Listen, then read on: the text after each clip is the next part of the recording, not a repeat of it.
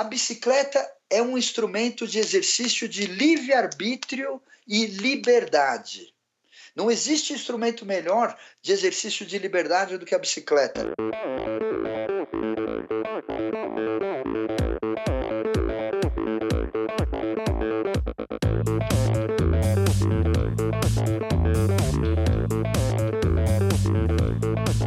Olá pessoal, sou o Michel Bogli e este é o Endorfina Podcast. Aqui você ouve minhas conversas com triatletas, ciclistas, corredores e nadadores, pessoas interessantes que são, acima de tudo, movidas à endorfina.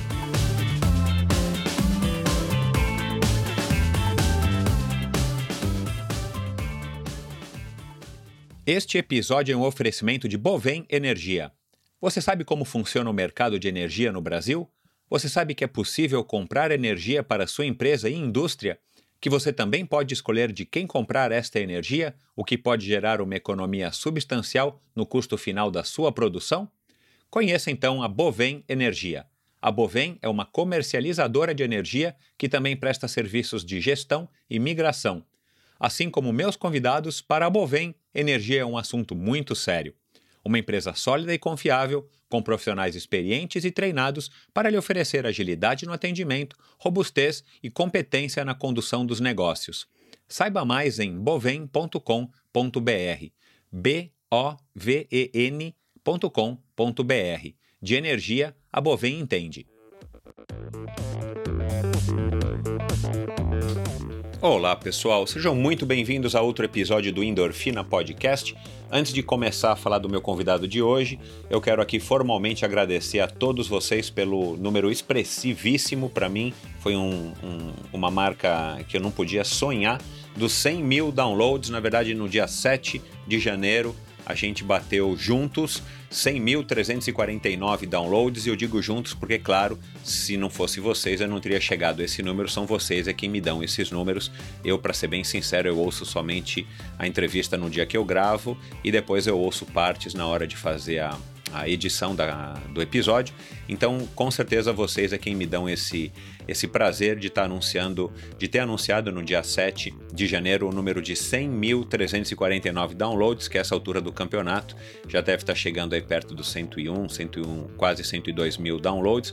E claro, agradeço a todos vocês que estão comigo, seja desde o início, vocês que são os fãs incondicionais do Endorfina, que não perdem um episódio, ou você que está chegando hoje através aqui do Luciano Cadeira Lancelotti, meu convidado, ou você que chegou na semana passada através da Adri Nascimento, ou você que ouve de vez em quando, ou você que ouviu apenas um episódio do seu ídolo. Não importa, eu agradeço a todos vocês. Para mim é um grande prazer, uma satisfação. E desde o começo eu tenho dito isso. Se eu tiver pelo menos um ouvinte aí do outro lado, pedalando, seja correndo no ônibus, no carro, no trânsito, viajando no avião, me ouvindo, isso para mim já é um, uma, uma satisfação enorme. Eu poder compartilhar é, essas histórias dessas pessoas que eu tanto admiro que eu, e com, com as quais eu estou aprendendo tanto é, através dessa ferramenta, desse instrumento chamado podcast, que está cada vez mais popular aqui no Brasil. A gente está vivendo aí, eu não vou dizer um boom, mas a gente está vivendo aí um, um, período onde o podcast está cada vez mais em voga, cada vez mais na mídia. Sempre ele aparece aí na, num jornal, numa matéria, num, numa notícia de internet. Muitos de vocês têm me mandado isso e quando eu consigo eu, eu posto para que vocês também conheçam um pouquinho é, do que, que é o podcast, para onde que está arrumando essa mídia super bacana e que eu escolhi acertadamente, pelo menos na minha opinião, eu acho que foi bem acertado ter escolhido esse, esse, essa mídia do podcast, justamente para que vocês tenham essa flexibilidade de ouvir quando, como e onde quiserem e em quantas vezes vocês quiserem, né? Muitos dos episódios são muito longos e muitos de vocês comentam isso comigo, mas é, é a única maneira que eu encontrei de estar tá conseguindo matar minha curiosidade e estar tá conseguindo é, arrancar, no bom sentido, do nosso convidado, dos meus convidados, as informações que eu acho que são relevantes para que eles possam contar para vocês um pouco da experiência, da vivência, das histórias e das opiniões deles. Então, agradeço novamente a todos vocês. Esse agradecimento está vindo um pouco tardio, porque no episódio da semana passada com a grande Adriana Nascimento eu já havia é, finalizado o episódio quando a gente bateu essa marca. Na verdade, eu achei que eu fosse bater a marca mais para mais perto agora do lançamento desse episódio, então foi também uma grata surpresa a maneira como o episódio, principalmente do Sérgio Cordeiro, que foi o penúltimo, é, eu consegui, com ele eu consegui atingir essa marca. Então é isso, pessoal. É, muitos projetos, muitas coisas legais no projeto do Endorfina. Eu em breve vou estar lançando uma nova campanha de financiamento é, coletivo. A, a, que eu havia lançado deu um problema. Muitos de vocês tentaram é, fazer as doações e não conseguiram. Eu peço desculpas. Eu estou agora reformulando com através aí de um novo site, através de uma nova plataforma. Eu espero que não dê problema dessa vez. E o projeto é, só tende a crescer. O Endorfina já está com algumas entrevistas gravadas e já está com muitas agendadas é, que vocês não perdem por esperar. Inclusive, o próximo episódio da semana que vem é um episódio muito interessante, especialíssimo no sentido de que também foge, como o episódio de hoje, de quase tudo que a gente já gravou, de quase todas as pessoas que a gente conversou até agora nesses 60 e poucos episódios, né, incluindo os especiais e tal. Então, o Endorfina só tende a crescer, vamos chegar junto nos 150, nos 200 mil, quem sabe um dia a gente chegue no 1 milhão de downloads. Isso vai ser, obviamente, um, um eu vou fazer uma festa, vou parar a cidade, enfim, parar o Brasil para comemorar um dia, quem sabe, essa meta. Mas vamos lá, vamos olhar aí no, no a, a cada episódio e vamos ajudar o Endorfina a crescer, espalhando entre os seus colegas, seus companheiros de treino, seus familiares, seus amigos, quem vocês quiserem, quem vocês é, quiserem presentear com essas pílulas de sabedoria e de conhecimento do nosso esporte, eu fico muito grato. E claro, se você quer ajudar também, é, eu sempre digo isso, principalmente para quem interage comigo nas redes sociais, vai lá no iTunes Store, faz um review, atribui aí uma, uma nota, dá lá uma, umas estrelinhas para o Endorfina. Óbvio que quanto mais, mais grato eu fico, mas dá lá a, a sua contribuição e faça sua crítica, seu comentário, sua sugestão. E assine, uma coisa que eu tenho falado pouco, mas para mim ajuda bastante. Eu sei lá como é que os algoritmos do do iTunes Store e do Spotify funcionam, mas se você assina o podcast e vocês já sabem que a assinatura é gratuita, né? É só você clicar no botão assinar, tanto no, no Spotify quanto no iTunes Store e outros agregadores de podcast, como o Stitcher ou o Acast, entre tantos outros que vocês podem acessar o Endorfina. Vocês clicam no botão assinar e automaticamente toda quinta-feira vocês recebem esse episódio novo no, no smartphone de vocês. Isso me ajuda bastante também. Então vão lá, assinam e vocês não perdem por esperar a gama variada de convidados e os convidados interessantíssimos é que eu tenho, que eu tô para receber aqui agora em 2019. E a dessa semana, sem dúvida nenhuma, um convidado que também já faz algum tempo desde que eu gravei com a Renata Falzoni, que eu estou conversando com o Luciano Cadeira Lancelotti para a gente acertar nossas agendas. E aí ele foi passar um tempo no, no Canadá pedalando, então a gente só conseguiu gravar agora no finalzinho do. no comecinho agora desse ano, na verdade. Então é uma conversa que foi muito legal. Para quem não conhece o Cadeira, talvez a sua voz lhe seja familiar. Ele é comentarista da ESPN e do X Games, perdão, dos X Games e das Olimpíadas é, de algumas modalidades já faz 24, 25 anos que ele comenta é, na ESPN. Ele é o, o, o, intitulado Enciclopédia sobre Duas Rodas, Enciclopédia de Duas Rodas, um cara que manja muito sobre todos os esportes envolvendo duas rodas, inclusive os motorizados, e hoje, no alto dos seus 51 anos, o Luciano Cadeira está é, praticando, além do mountain bike na clínica dele lá na Cantareira, ele está praticando o e-mountain bike. Ele ganhou uma competição agora recentemente, no final do ano passado. Então, ele é um cara que conseguiu é, fluir ao longo dos anos todos aí que ele está em cima da bicicleta, que é praticamente desde a infância, ele conseguiu fluir, passar por vários, é, várias modalidades. Inclusive foi campeão de downhill lá no comecinho da carreira, quando ele era muito jovem e tal. E ele é um cara que manja muito, um cara que tem umas opiniões muito interessantes, é um ponto de vista completamente diferente da maioria aqui dos meus convidados, não no sentido de que ele discorda ou que ele concorda, mas ele tem uma vivência uma visão e uma reflexão, principalmente, sobre a bicicleta, a mobilidade, sobre a e-mountain bike, sobre o, a tecnologia, sobre o motivo das pessoas andarem de bicicleta. Ele é um cara que curte e vive o tal do lifestyle, o estilo de vida sobre duas rodas. Tanto é que ele se retirou lá já faz alguns anos na Cantareira, onde ele tem essa clínica, essa escola de free ride, onde ele ensina as pessoas. Ele vai falar bastante disso, é, qual é o, a motivação, por que, que ele criou esse, essa, essa escola e o que, que motiva ele a estar tá vivendo ainda da bicicleta e com certeza ele não vai se desligar da bicicleta tão cedo ou nunca. Então, uma conversa muito legal. A gente passou por diversos tópicos, né? Os 24 anos de X Games, a gente falou sobre o mountain bike nacional, a gente falou sobre e-bike, a gente falou sobre mobilidade social, mobilidade urbana, as bicicletas que chegaram para ficar aí nas, nas grandes cidades e das, do Brasil, né? não só de São Paulo, mas do Brasil, Rio de Janeiro e das grandes capitais. Uma conversa muito interessante, com certeza vocês vão curtir conhecer para quem não conhece e para quem já conhece, eles vão curtir saber um pouquinho mais sobre o Luciano Cadeira Lancelotti. Espero que vocês curtam passem lá no endorfinabr.com é, para conhecer os links, na verdade, para olhar os links, a gente fez bastante referências nesse, nesse bate-papo. O Luciano tem bastante referência e eu, eu, coloquei muitos links, não todos, mas a grande maioria eu coloquei é, no post do episódio de hoje. Então, para você se aprofundar um pouco mais no conhecimento e na, e, no, e nos tópicos aqui da nossa conversa, inclusive conhecendo um pouco mais sobre essas opiniões do Luciano Cadeira, vai lá no endorfinabr.com e checa os links no post do episódio de hoje. Claro, vai no EndorfinaBR no Instagram e dá o seu like, dá o seu alô, replica, reposta, é, divulga entre seus amigos, que é assim que a gente vai continuar a nossa trajetória rumo aos 150 mil downloads e depois daí para frente cada vez mais. Conto com a ajuda de vocês, muito obrigado e um grande abraço. Espero que vocês curtam a conversa de hoje com Luciano Cadeira Lancelotti.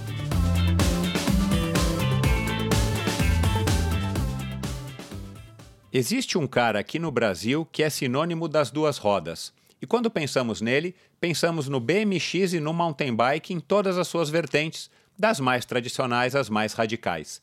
Pensamos também nas duas rodas motorizadas, mais especificamente as dirt bikes. Sua voz já faz parte da memória coletiva de todos que acompanham as transmissões dos X Games desde as primeiras edições. Ele conseguiu com maestria se adaptar às evoluções do esporte sobre duas rodas e da tecnologia.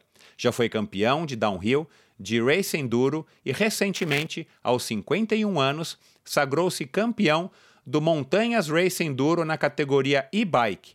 Com vocês, o habitante mais radical da Serra da Cantareira, em São Paulo, um cara que domina todos os verbetes criados juntos com os esportes de ação, o cara meio manobra, meio cavanhaque, Luciano Cadeira Lancelotti de Jesus. Olá, Cadeira, prazer ter você aqui no Endorfina. Show de rodas, Michel Bogli. É, muito grato pelo prestígio de estar com você no Endorfina e adorei esse teu texto. Muito legal, acho que sintetiza um pouco da, minha vida e, por que não dizer, personalidade Exato. e escolha de vida através das duas rodas. Legal, e aí a gente vai. Na verdade, isso aqui é um, é um resumo do resumo do resumo da tua, da tua, acho que da tua vida, né, cara? E claro que agora a gente vai destrinchar aí na próxima hora, hora e meia, a gente vai destrinchar isso para os nossos ouvintes, os seus fãs e quem ainda por acaso não lhe conhece vai, vai ficar conhecendo agora. Mas eu fiz essa brincadeira aqui do, dos verbetes e é uma coisa que me chama a atenção, né? Eu, eu sempre que consigo assisto aos X Games, eu sou super interessado. Né? Aliás, eu acho que os X Games foi uma super sacada dos americanos aí para combater, guardadas as devidas proporções, as burocracias do, das Olimpíadas, né? Eu acho que foi uma, uma super sacada. Mas, cara, o que me, o que me impressiona é, são todos aqueles nomes, né? De manobras de mountain bike, de skate, de freestyle, de enfim, de, de todos os tipos de, de competição que tem no, nos X Games de, de moto. E, e, e, claro, você sempre comentando, acho que você também comenta a, a BMX no, no, no Half Pipe, não sei se você comenta skate, mas eu sei que você já comentou também Jogos Olímpicos, enfim, o cara que, como eu falei, transita aí por todos os, por todo o mundo das duas rodas é, é fora de estrada. E, e, cara, você já fez uma contabilidade, você tem uma, um pequeno dicionário é, dos verbetes das manobras, cara, para poder tirar ali na hora da tua memória e falar, porra, o cara acabou de fazer um. Eu sei RL e, e, e Superman e não sei o quê, porque ainda é da minha época, o RL é da minha época de, B, de BMX. Depois que eu assisti o ET, eu tentei fazer algumas manobras lá na pista da Monarch na na marginal. Mas você já tem uma noção de quantos verbetes você sabe e, e você recorre a alguma colinha, cara, para poder é, lembrar o nome daquela manobra? Muito legal, Michel, essa, esse ponto, né? É, eu digo que eu vivo isso há muitos anos, né? Então, isso faz parte do estilo de vida e do meu estudo natural de desenvolvimento das vi da vida e das coisas que eu tenho por interesse nela. Então, é, eu eu já recorri de alguns métodos. Eu estudo muito, né? Eu gosto demais é, dia a dia. Assim, hoje não tenho mais televisão nem a cabo em casa. Então o meu YouTube ele sabe através dos algoritmos que eu sou um, por que não dizer, um doente por esporte de ação e ele só me mostra duas rodas. Então isso hoje faz parte da minha vida, né? E lá atrás eu até estu... eu levava uma colinha é, eu, sei lá, esse ano acho que eu narrei o 25 ou 24 X Games, é, com 51 anos de idade, é mais é meia vida praticamente, né? Eu comecei como comentarista na SPN e depois fui ganhando espaço de narrador é, de diversas modalidades que foram, foram e são oportunidades maravilhosas que eu tenho na vida, né? De de narrar ao vivo os Jogos Olímpicos, de poder ter narrado ao vivo X Games é, no Staples Center em Los Angeles, por exemplo, quando do primeiro double backflip do Travis Pastrana, é, alguns momentos históricos e marcantes. E depois de um tempo, eu comecei a perceber que quanto mais é que nem estudar para a prova. Não adianta estudar especificamente, especificamente para a prova. Você tem que entender do assunto, né? Então eu fico muito à vontade nas transmissões e nas informações, porque eu venho ao longo do tempo é, me informando durante o ano inteiro. É claro que daí durante a semana de competição eu dou uma uma estudada específica, ver quem está machucado, quem não está, lista de inscritos e tudo mais. É, mas eu entro para as transmissões somente com o nome dos participantes. E eu entro com a experiência e com a bagagem que eu tenho adquirido na vida é, para colocar isso lá. Porque se você vai com muita coisa anotada, ao invés de você estar tá olhando para o que importa, que é a ação, você vai estar tá olhando para o papel. Então Entendi, alguma coisa sentido. você vai perder, né?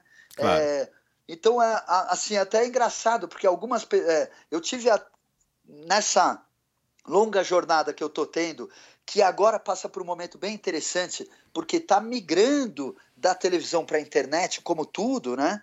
Então, o ano de 2018 foi um ano importante para para transmissões que eu tive a oportunidade de fazer na, na internet e continuo fazendo na TV, e acho que 19 mais ainda. Isso é uma tendência natural. Então, na, nessa vida aí, é, muitos comentaristas que eu chamei iam com um caderno anotado e me viam chegar com uma caneta na mão e uma folha de papel. E falavam assim, mas cadeira, cadê o estudo?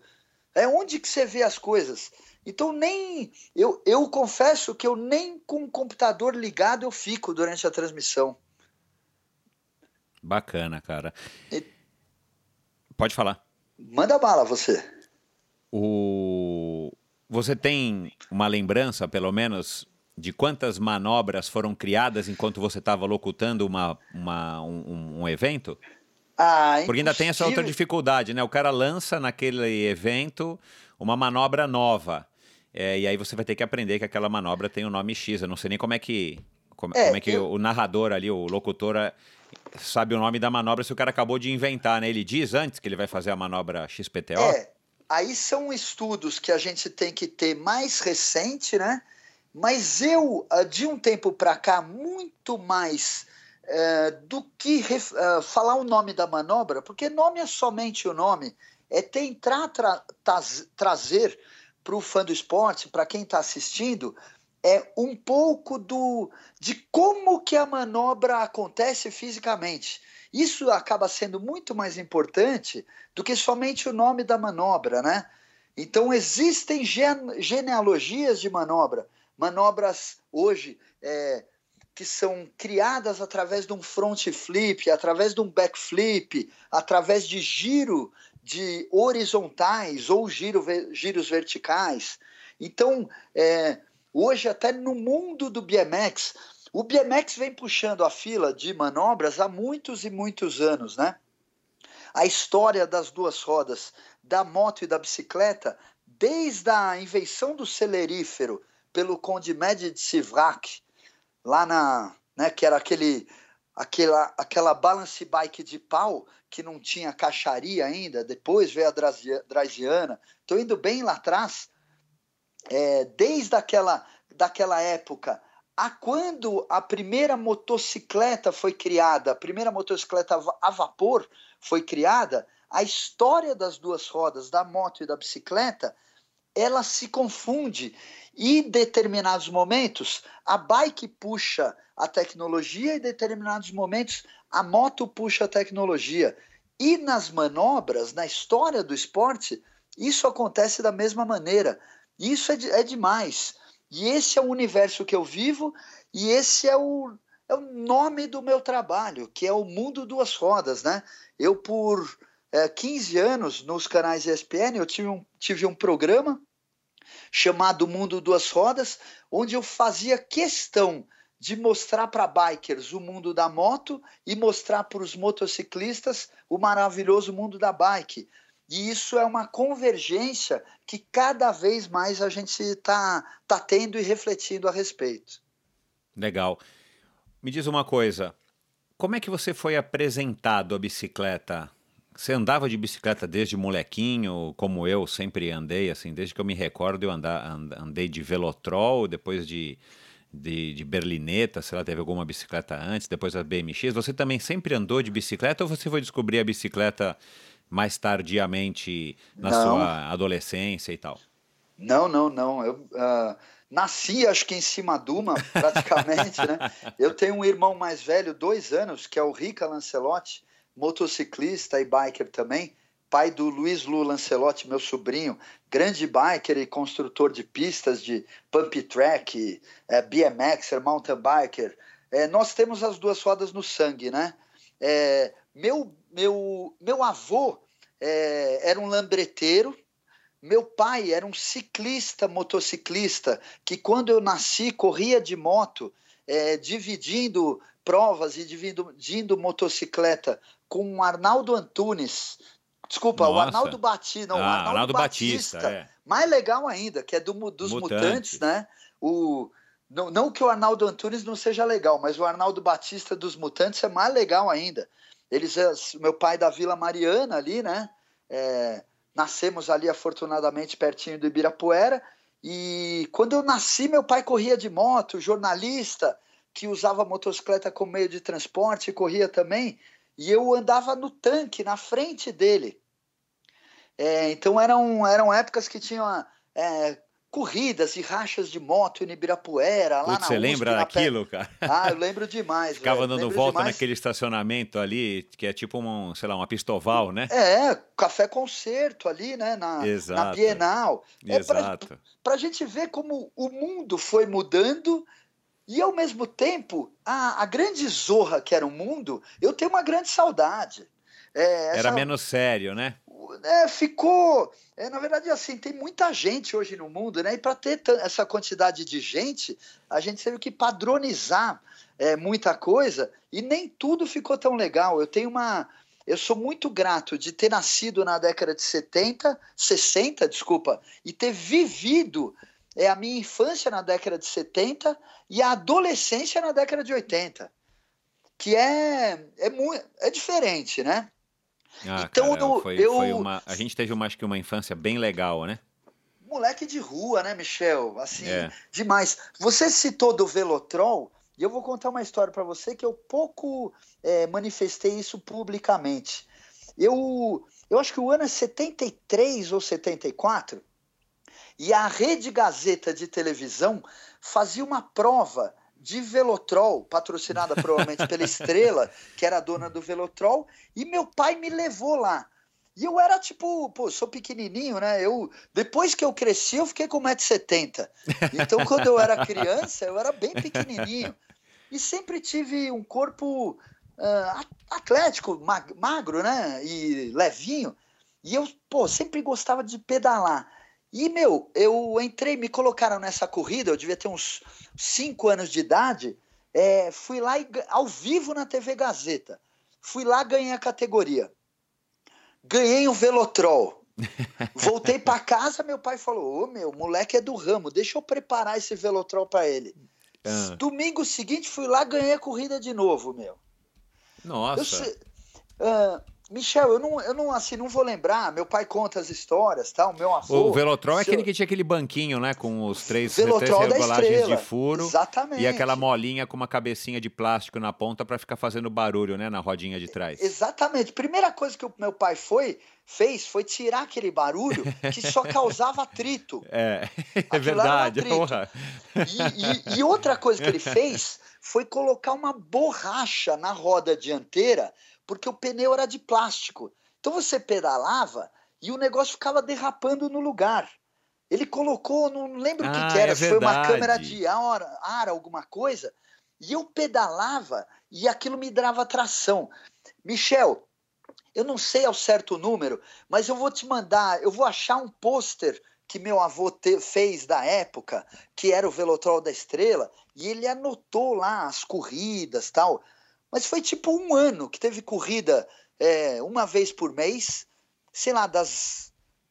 Meu, das 12 corridas que teve, se marcar, eu ganhei, se eu não ganhei 10, se eu não ganhei 12, eu ganhei 10. E eu fui. É, para eu parar de ganhar. Era um percurso é uma... que? Um oval, um zerinho? O que, que Cara, era? Era, foi algumas vezes, foi na frente da Paulista, lá na frente da Gazeta. Eu acho que devia ir da Campinas até a, a, a outra rua ali, ou Sei. meia quadra, ou fazia um circuitinho. Eu era muito pequeno. E meu pai fala que eu era tipo, eu era tipo uma formiga atômica. Ele falava, ó, pedala daqui, peso potência, acho que facilitava. Não, sem falar que o pé de vela era curtíssimo, né? Não, Você tinha que ter uma agilidade é, é. nas pernas. Eu sei que ele preparou, ele fez um monte de coisa, quase ele colocou rolamento no negócio. É, então, cara. E, em suma, assim, o ápice da minha carreira no Velotrol, eu fui promovido para a categoria de cima, com caras de, de idade dois anos mais velho que eu, onde meu irmão estava na categoria e eu ganhei a categoria também. Isso eu tenho uma vaga lembrança, eu era muito pequeno, Michel, coisa de seis anos, cinco, seis anos de idade. Então, a paixão pela, pelas rodas, né? E a paixão pela competição, é, eu acho que nasceu em mim. Eu não, eu, eu hoje com 51 anos eu falo que eu não fiz outra coisa na vida, graças a Deus. Legal demais. E, vo, e, você, e você suspeita o que, que foi que te, que te atraiu para isso? Qual foi o, o atrativo? É, no começo desse comecinho com o Velotrol e depois provavelmente você passou por uma Tigrão, por uma C3, por aquela BMX Tudo, com exatamente. tanque. Lembra BMX com tanque? Claro. É a, que chute amarrado história... na canela e punha Coca-Cola para fingir que era moto dentro do é, tanque. E para e pra molecada né, que hoje reclama dos equipamentos, né? Eu vejo a molecada hoje falando de equipamento, meu, como se estivesse andando com bike ruim. É, era impossível. Hoje é difícil, somente difícil, né? Eu acho que a paixão pela, pelas rodas na família, que é uma coisa de família, eu tive dois lados da família muito importante. A família do meu pai, que trouxe essa inspiração, é, por que não dizer, meu avô artista, meu pai artista também, é, artista gráfico, meu avô desenhista, artista gráfico, é, trouxe essa possibilidade de viver de uma coisa não convencional, né? Estabelecida, e a que a família é o lado de Jesus, né? E a Laffer de Jesus, que é o lado do meu pai, e a família da minha mãe, que trouxe o lado, da, o lado italiano e material, que me ajudou efetivamente, materialmente, para o vô Dudu, para na carreira, pô, foi, foi ele que me deu a primeira extra light, é, e me ajudou materialmente depois ah, em coisas da vida. E, e a cultura das duas rodas sempre esteve presente dentro da nossa casa. Meu pai, é, jornalista, né, e trabalhando com comunicação, é, começou a trazer para dentro de nossa, de nossa casa é, publicações, principalmente europeias, mas americanas também, de motocicletas on e off-road. Eu estou falando isso é de 73, 74. É, outra coisa, eu fui. É, coisas que são, são da minha formação. Eu fui no GP de Fórmula 1, teste, que eu acho que foi 72, e o primeiro GP de Fórmula 1, 73, com a vitória de Emerson Fittipaldi. Então, assim, foram coisas que mexeram com o meu sonho diretamente, e para que eu, é, tal, como criança, talvez eu sabia que a bicicleta é, iria ser um instrumento, talvez queria me levar para motocicleta ou para outros sonhos. E essa é a magia que eu persigo e tô, tô é, continuo encontrando até hoje dentro da paixão pelas duas rodas. O automobilismo ou as quatro rodas nunca, nunca, nunca foram tão, tão importantes para você quanto as duas, mesmo depois do, da adolescência e quando você, enfim, fez 18 anos e tudo mais. Michel, eu, se eu te falar que eu tenho uma cultura omni e eu nunca fui um cara que é, vi barreiras, eu nunca vi fronteira entre as coisas. Eu, sei lá, de moleque eu via que um drift, um contra-esterçamento de um carro sem controle de tração, que eram as Fórmula 1 do Ronnie Peterson, François Sever, Jody Scheckter, é, Jack Stewart, é, e assim por diante, é, aquilo tinha a ver com, com a possibilidade de, de conhecer da gravidade no nosso planeta. Então eu nunca. É, eu, não, eu não criei barreiras para minha formação. Entendi. Isso eu acho que é muito interessante. Eu me inspirei em tudo isso. Eu, eu sou um cara que eu tenho uma, uma cultura.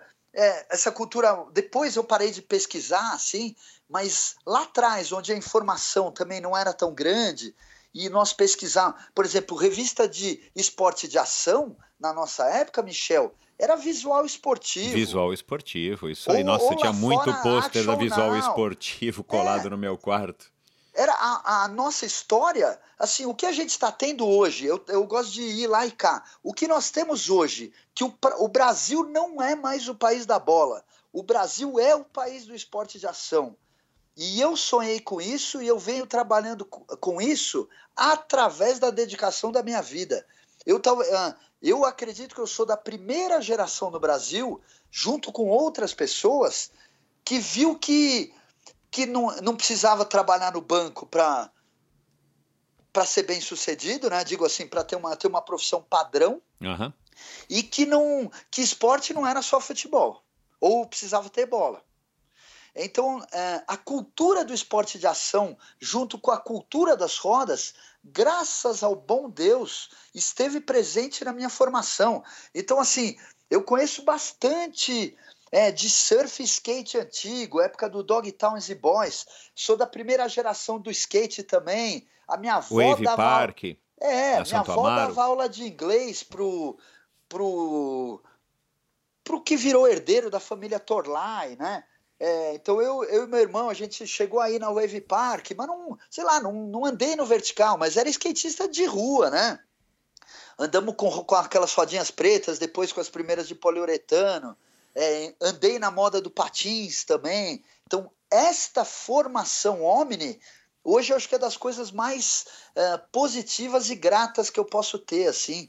É, para não ter preconceito, né? É, então, por, um exemplo, é, hoje existem mountain bikers que estão se restringindo a uma parte do esporte, sendo que o melhor da festa é o mountain bike omni, é o todo, né? É o que eu digo, subir bem para descer melhor, ou, ou ver que a montanha não é só uma subida ou só uma descida. Sobe bem e desce ruim, ou vice-versa, né? Sobe de carro e desce de bicicleta. Então é. Fui lá na frente onde a gente vai conversar, mas é é bom para conversa também. Não, sem dúvida. E teus amigos na época foram também caminhando aí para esse lado? Você tinha uma turma? Porque quando a gente é moleque, a gente vai muito em turma, né? Ou você era o desgarrado ovelha negra, a galera tá vindo jogar futebol e você tava ficando, tava dando volta de, de bicicross ou de calói C3 em volta do campo? Ó, oh, parte dessa formação importante, né? Eu sou um aluno Waldorf criado e formado ah, dentro da. Tá é, explicado a loucura. É, então, total. Eu, eu entrei não, cara, mas eu tô brincando, isso é muito não, legal. Waldorf, explica aí para quem não sabe. Uh, a antroposofia, né, a pedagogia Waldorf, que é, é baseada na antroposofia, ela, ela baseia a formação do ser humano através de eh, de qualidades, né? Batalha por enaltecer qualidades que você tem, não a que você não tem. Então não adianta para o mundo você ser um ser humano médio, né? Médio igual a uma coisa, eu não gosto da palavra, mas medíocre. É o que hoje, para nos colocar dentro de caixinhas, a sociedade e o comando do poder precisa, né? Eu sou um cara, eu vivo e sempre vivi fora de caixinha. Meu pai é o cara mais brilhante, dos caras mais brilhantes que eu conheço. Minha mãe, que, que se foi esse ano também, e completamente fora da caixinha. Então, eles me deram a possibilidade de ter uma educação na escola Waldorf, Rudolf Steiner, né? que é a primeira aqui no, no Brasil, lá no, no Alto da Boa Vista, onde ah, o meu trabalho de conclusão, de formação, foi a construção de uma bicicleta dentro da JNA. Que legal, cara. Então é assim. É... Nossa, a JNE é antiga assim? JNA é, me, ah, é, não sabia. Assim, me apoia até hoje através da Notable, né? O nosso grande professor Pardal, guru e grande amigo Nelson Mota, né? Que hoje faz as coroas da Notable Metalworks. Conhece, uh, Michel? Não, não, Notable? Não, não, não, Vai conhecer. Então, estão entrando agora, estão no mountain bike muito forte e vão entrar no segmento das road bikes também e bikes de triathlon, porque é um produto de primeira linha. E, e lá atrás, né, é, com essa formação Waldorf sem ser convencional, eu tive espaço para uh, ah, ser ruim em matemática, mas ser um batalhador por ciências humanas, gostava de história, ciências humanas, geografia, ia muito bem em ginástica. Então eu falo que me mantiveram no colégio porque eu era um cara bem intencionado e porque eu ia bem na ginástica. Eu estudei na mesma classe da Silvia Nabuco, Michel. Ah, não sabia que ela tinha é, também pro Waldorf. A, a, fez, fez Waldorf. Veio, a, a Silvia não, se, não entrou desde o jardim, mas ela fez o colegial conosco. E é legal, porque a Silvia legal. hoje, big surfer, né? Exato, é, mora no Havaí, enfim, tá detonando. Direto bus... tá no off. Ela. É, outra pessoa buscando sonho e puxando os limites, né? Então, Exato. é, eu tenho, sou um cara que através do trabalho, né? Eu gosto muito da comunicação verbal. Eu falo que não existem limites para o querer. Então, antes de querer, você tem que conseguir enxergar. E enxergar é diferente, diferente de ver. Né? Tem gente que, que olha, vê, mas não enxerga. O enxergar é um pouco além, né? Entendi. Então Faz sentido, não existem é. limites para o querer. E isso eu lá no colégio, lá atrás eu fui vendo isso. E quando eu, eu saí do colégio, eu falei, meu, é fácil não vai ser não, mas eu é, fiz muito outras coisas, né, pela necessidade material da sobrevivência e da vida, mas eu pô, sabia que eu, que eu ia viver em cima das duas rodas. Bacana, cara. E, e isso foi o que? Instinto? O que, que, você, a, que, que você atribui isso? Porque é outro dilema que, que a gente passa, né? Acho que todo mundo, quase todo mundo que está nos ouvindo aqui já passou, que é aquela história de o que, que eu vou fazer, o que, que eu vou ser, e aí você acha que é uma coisa e não é, aí você faz uma faculdade e você acaba nunca trabalhando naquele, naquela, naquela profissão que você acabou aprendendo e se formando. É, a que, que você atribui isso? Foi essa, essa educação na Waldorf? Que legal você me falar que a Silvia fez Waldorf, cara, porque ela então, tem uma personalidade também, é? vamos dizer assim, diferente Fernando da média também. do ser humano, né? Eu não estou aqui falando nem positivo nem negativamente, mas é, tem uma, personalidade, uma personalidade diferente Haja visto agora ela, depois de 50 e poucos anos, quer dizer, já faz muitos anos que ela mora no Havaí, mas que ela mudou de um, para um esporte completamente novo para ela né? Ela tinha bastante vivência no windsurf e tal, conheço ela muito bem. Mas de repente ela começou, ela e, e a Silva um... fez de tudo e fez de tudo bem. Exato. Atletismo, então tem, tem uma carga DNA, natação, tem uma carga de DNA aí que eu vou te falar. Se eu tivesse filha metade do Fernando Nabuco. Exato. E Mas da mãe entra... dela, que era nadadora. Silvana, o, claro. O, Fer, o Fernando Nabuco, filho, né, filho né? É. Também estudou na Waldorf. Que legal. Enfim, aí ela se atira no surf meio que sem querer, eu nem sei como é que ela começou nessa história de surf. E claro, se deu bem, claro, corajosa e com uma habilidade, com um condicionamento físico fabuloso e com condições, ela acabou se tornando uma big rider respeitadíssima aí lá no North Shore, né? Então, é, que bacana eu, essa história.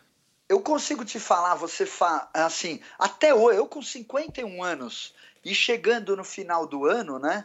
É, eu só parei uma coisa, de escrever cartinha para Pai, Pai Noel e eu eu tô relaxando em relação a expectativas. Eu acho que a, a, muita expectativa é sinônimo de infelicidade.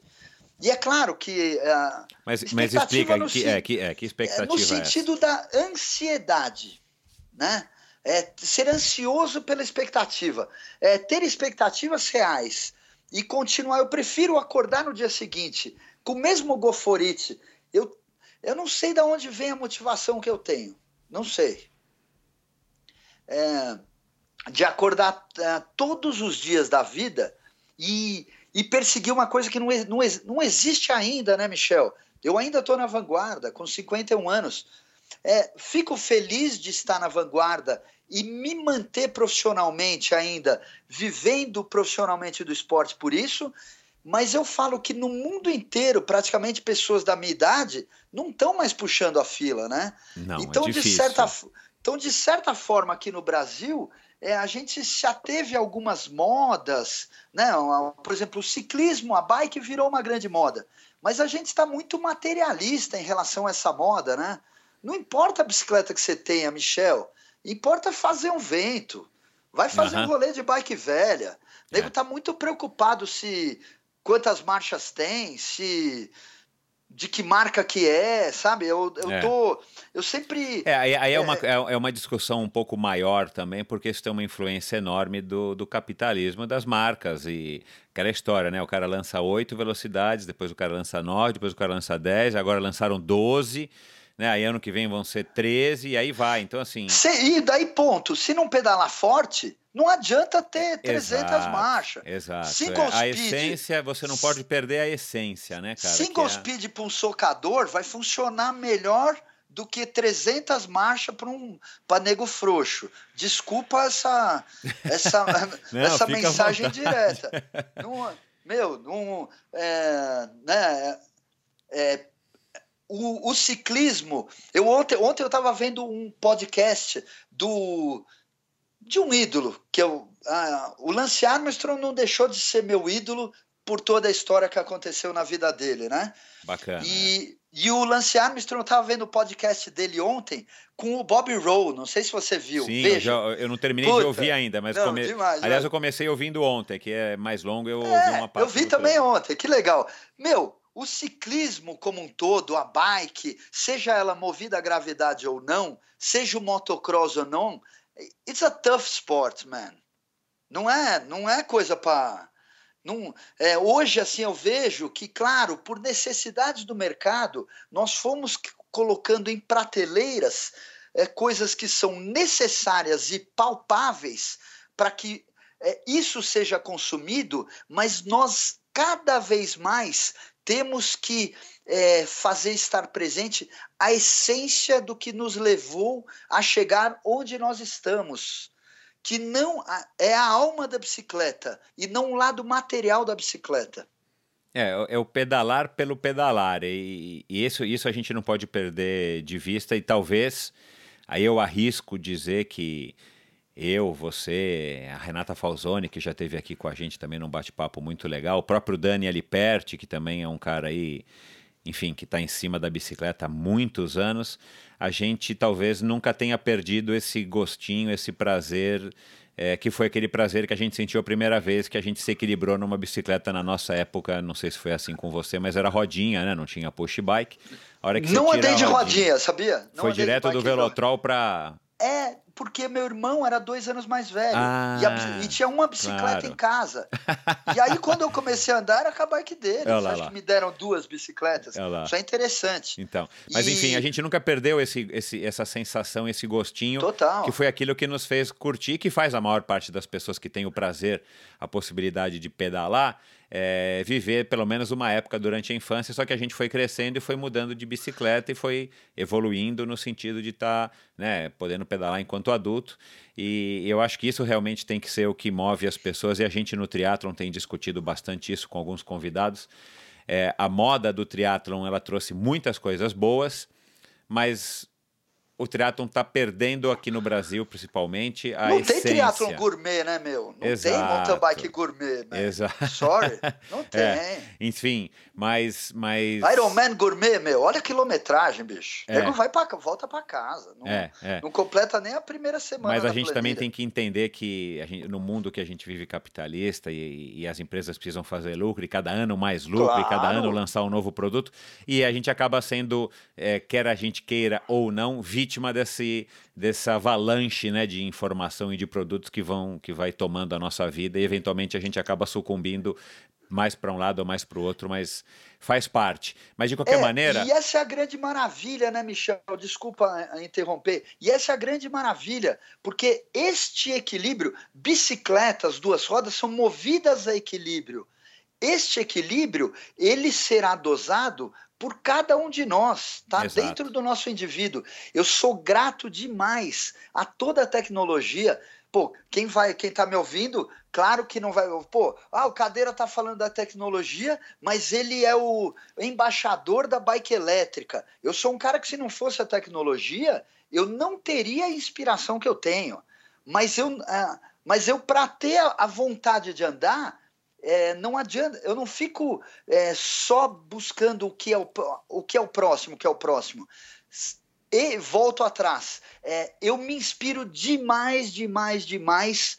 Eu falo 111% na maravilha que virou o esporte e a tecnologia, toda a tecnologia que nós temos acesso hoje, desde os compostos de pneu, aros, materiais, geometrias e e a integração e, a, e o mix desse nosso mundo das duas rodas. Desculpa a interrupção. É o que, que o ser humano foi aprendendo a fazer sobre a bicicleta, né?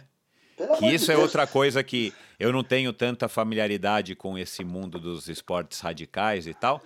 É, mas, cara, você fica chocado com que, os, com que a molecada faz em cima de uma bike, ou em cima de um skate, ou em cima de uma, uma moto, né? Tem, tem uma frase boa, Michel. Hoje é o videogame que imita a realidade. Cara, bizarro, meu. É isso é mesmo, video... cara. E, e, eu, e, eu, e eu, por ser um cara, assim, eu não, não tenho faculdade ainda, mas eu, modestamente, eu venho estudando muito é, o ser humano através da minha vivência, né, da minha passagem pela oportunidade. A vida é uma oportunidade de estarmos aqui agora, né? Então, eu tenho me dedicado muito tempo a estudar isso. É, o, o que nós temos hoje, é, ele transcende a imaginação. Seres humanos como Travis Pastrana, finado Dave Mirra, é, Ricky Carmichael no motocross. Você tá ligado é, que o Mirra o... começou a fazer triatlon, né? É, e o, infelizmente, né, assim, até das coisas, é, a gente vai falar da idade, né? É, o Mirra foi um cara que ele aprendeu de tudo, ele só não aprendeu a perder, né? A coisa é. que eu mais aprendi ganhando, e eu ganhei muito pouco, eu perdi muito mais, é, foi aprender que na vida vencer. É, fra frase de um amigo do reggae music, Monkey Ja, vencer não se resume a ganhar. Boa. Profundo. E o Mirra não aprendeu, infelizmente. É. Cara, e quando que a bike foi, foi ganhando assim essa, essa a partir de qual idade ou a partir de qual momento, a partir de qual tipo de bike que ela foi ganhando mais, mais maior importância, vamos dizer assim, ou foi tomando mais tempo da tua vida? ó, eu te falo quando que não foi, né? Eu, putz, eu era daqueles caras que eu, eu tava no colégio, meu. Eu. Eu assim, eu. Eu, uh, eu tava no colégio e eu ficava pensando, meu, eu. Uh, sabe, eu tendo matéria e ficava lendo revista debaixo da mesa de bicicleta. tipo, categoria pós-doente, meu. É, se, eu, se for analisar, nego vai internar, né? Tipo. É, quando não esteve, né, Michel? Entendi, é, entendi. Eu, eu foi, foi, foi, foi, foi, uma, foi uma coisa, uma, uma progressão que foi gradual e acontecendo e de repente você já estava é, vivendo em cima da bicicleta, você, você já se locomovia de bicicleta, só, só pensava na bicicleta. É, eu, eu afortunadamente, né, junto com esse lance da Waldorf, que me deu muito espaço é, para que eu desenvolvesse a minha carreira esportiva na bicicleta, eu lá atrás, então eu vou voltar lá para 70 e pouco, né? É, eu sou de uma geração que eu convido até o, o fã do esporte que está nos ouvindo a gugar a um vídeo. Depois a gente põe até esse nome. É, é eu, chamado... eu coloco o link no post do episódio de hoje. Pode, pode falar. E a galera vai lá no post e vê. Joey, Joey Kid on a Stingray. Stingray foi uma bicicleta é, parecia uma Tigrão, uma Tigrão, C3. É. Lá acho que, eu acho lá, que a Tigrão a... foi cópia, né? Da, to... da, da Total, é. Foi uma, as duas, a C3 e a, e a Tigrão foram meio cópias da, cópias da Schwinn Stingray.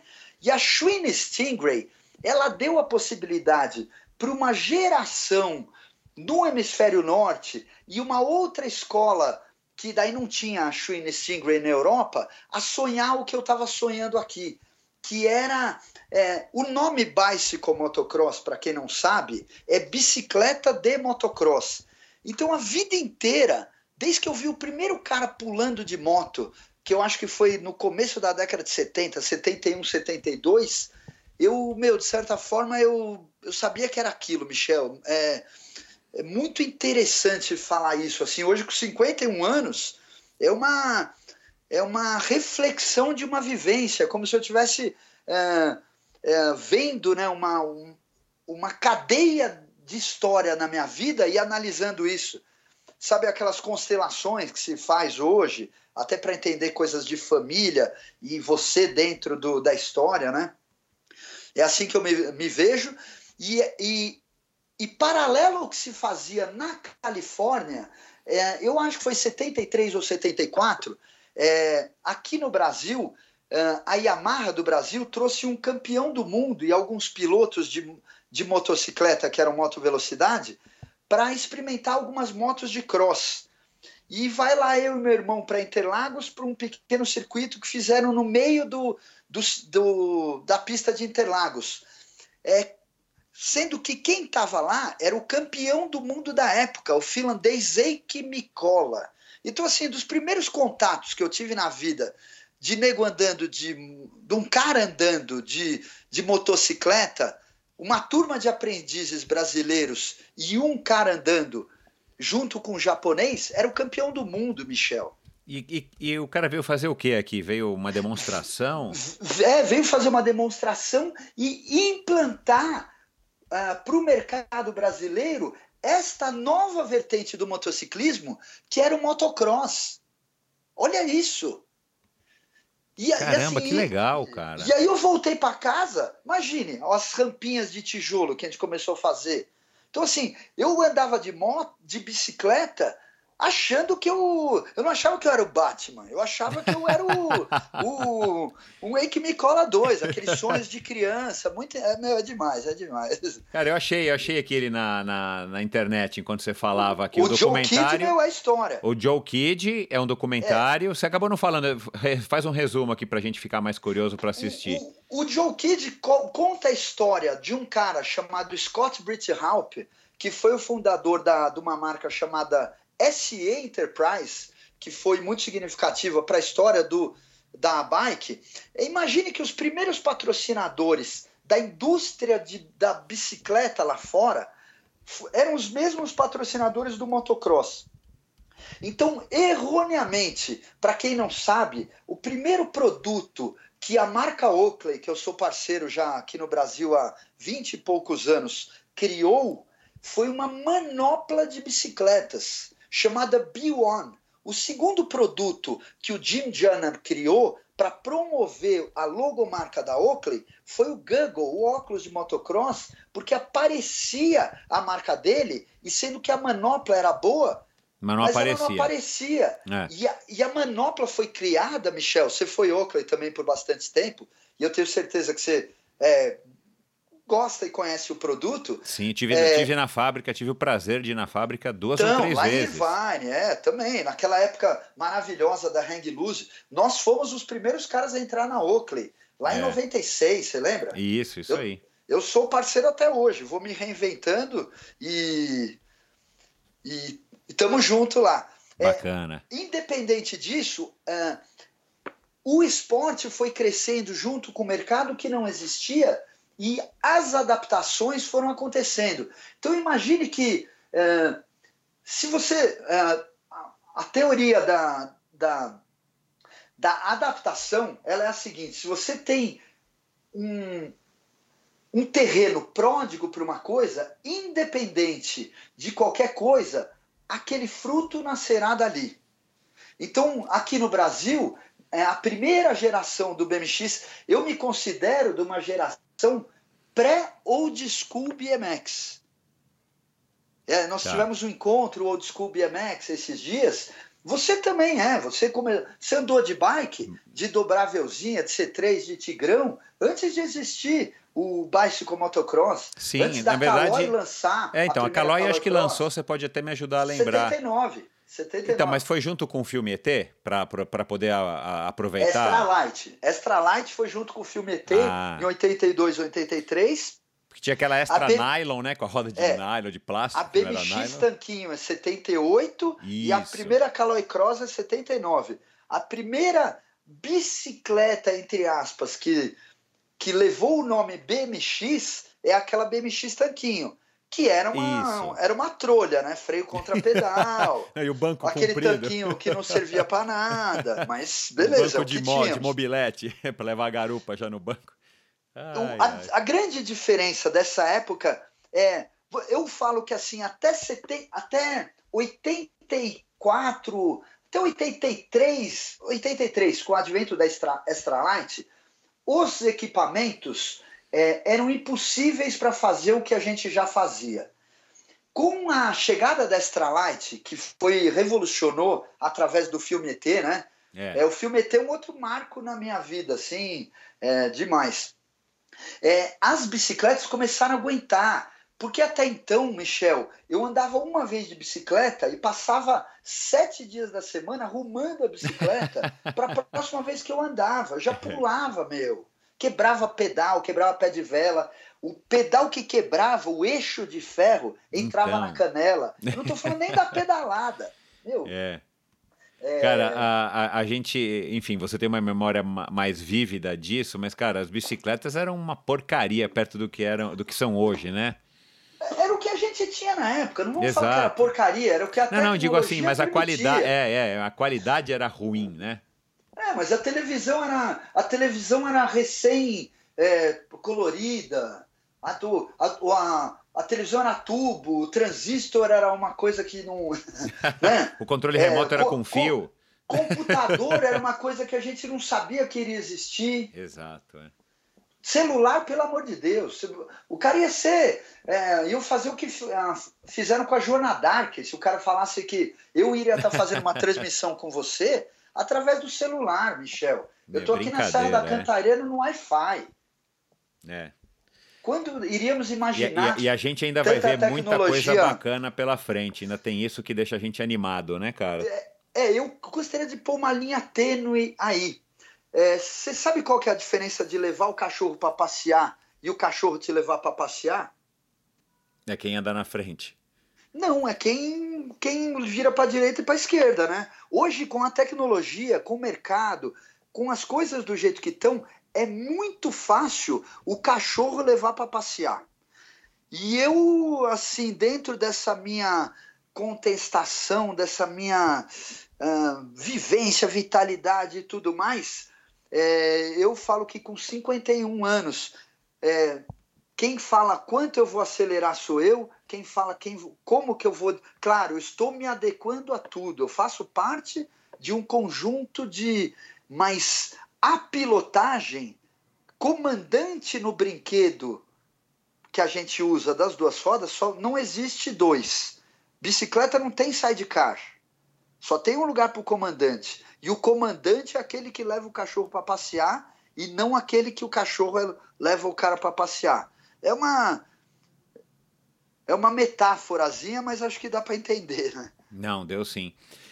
Ah, por falar em tecnologia, vamos já dar um, já dar um salto, daqui a pouco a gente volta aqui de novo para falar da, da tua carreira. O que, que, que, que você gostaria de ver num futuro X que você sente falta ou que você ainda, vamos dizer, lamenta que, que as bicicletas não têm? Que tipo de tecnologia ou que tipo de característica? Por exemplo, um pneu que nunca furasse, por exemplo. E que fosse ah, bom, mas... né? Não um pneu duro igual da Yellow, um pneu que funcionasse. Mas uh... alguma coisa nesse sentido, você já refletiu sobre isso? Michel, acho que hoje em dia isso não existirá. Acho que não tem nada que. É, toda a tecnologia e o que o equipamento virou e o quanto.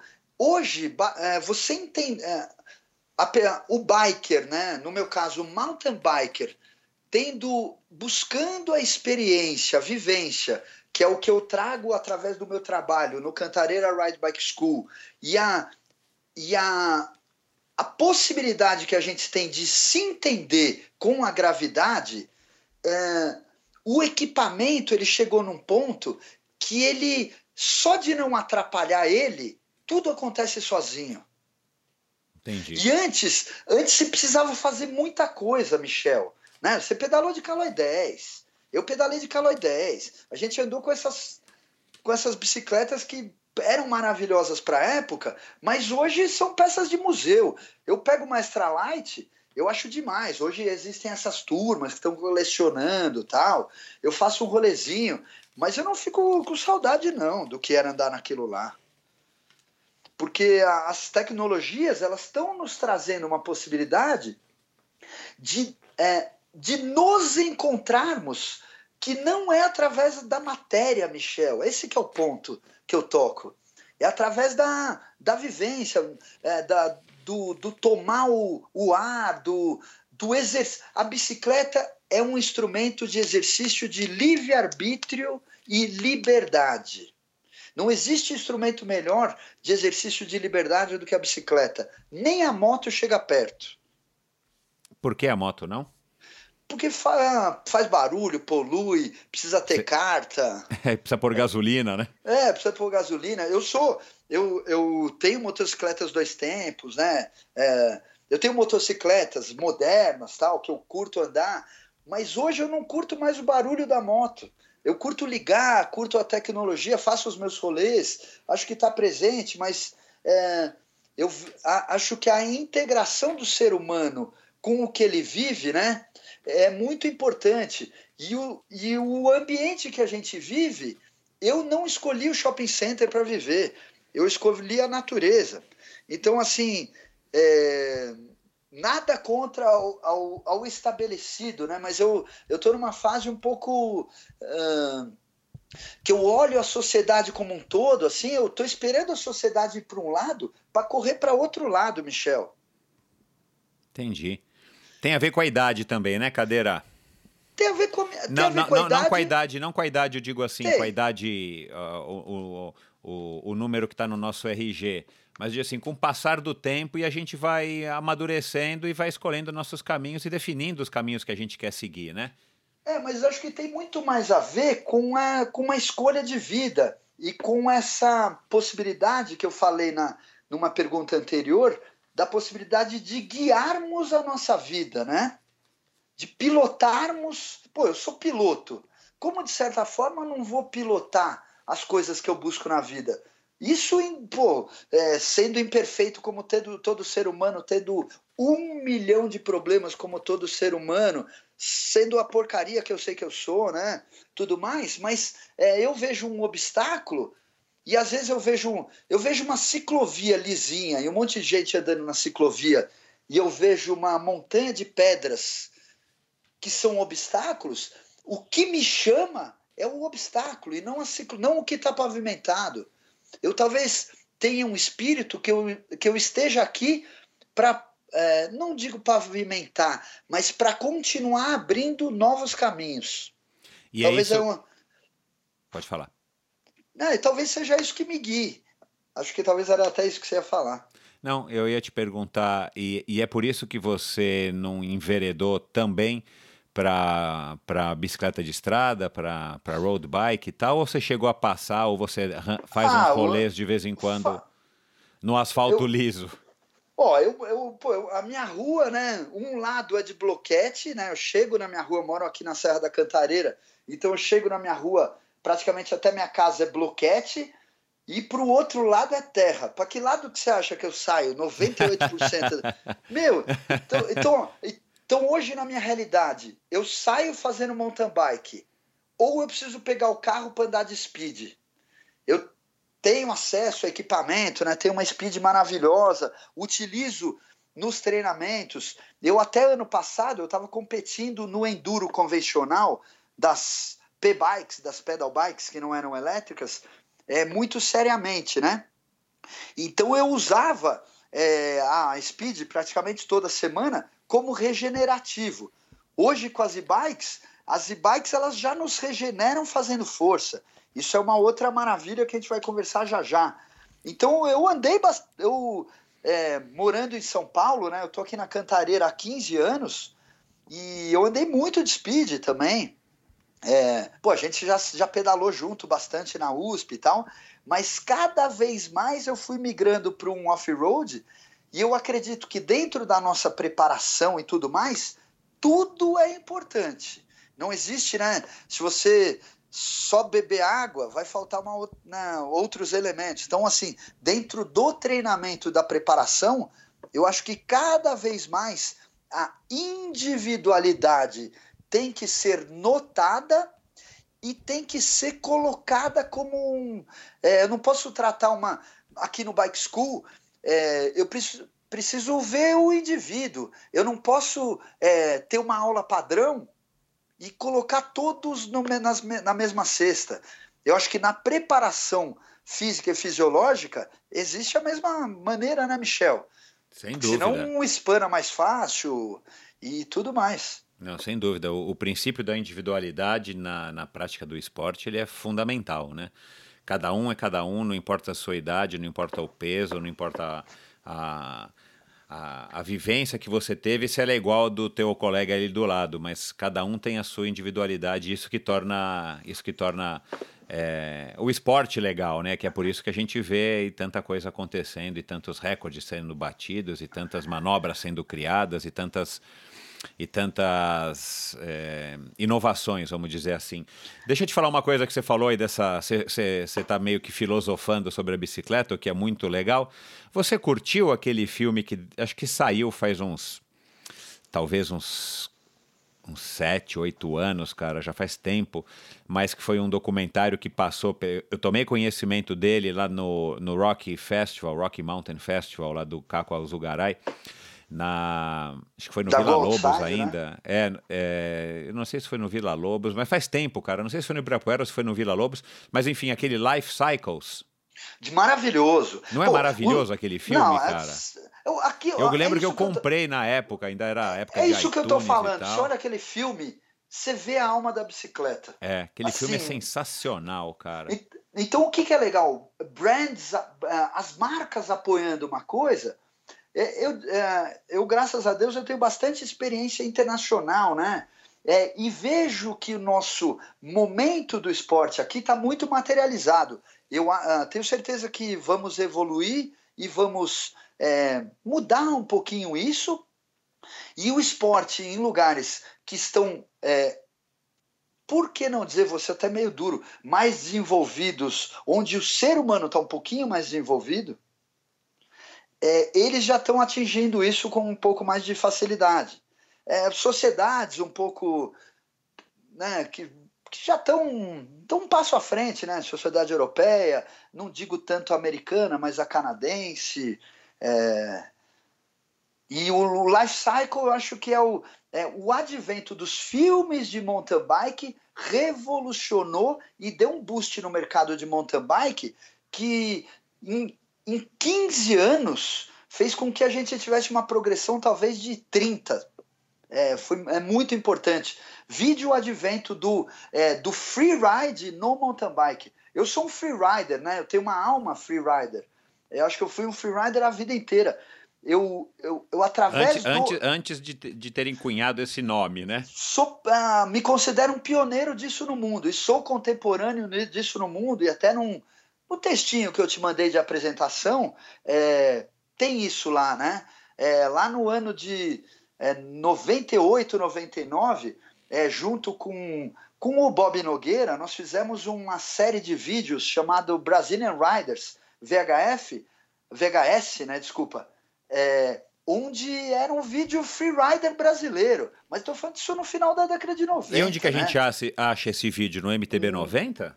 Não. É, parte a gente vai ter que fazer com que o Bob Nogueira tenha a mesma vontade que eu tenha de colocar na internet, né? Que eu não coloquei também a minha parte, é, porque tem uma, uma parte que ele tem os, é, os originais, né?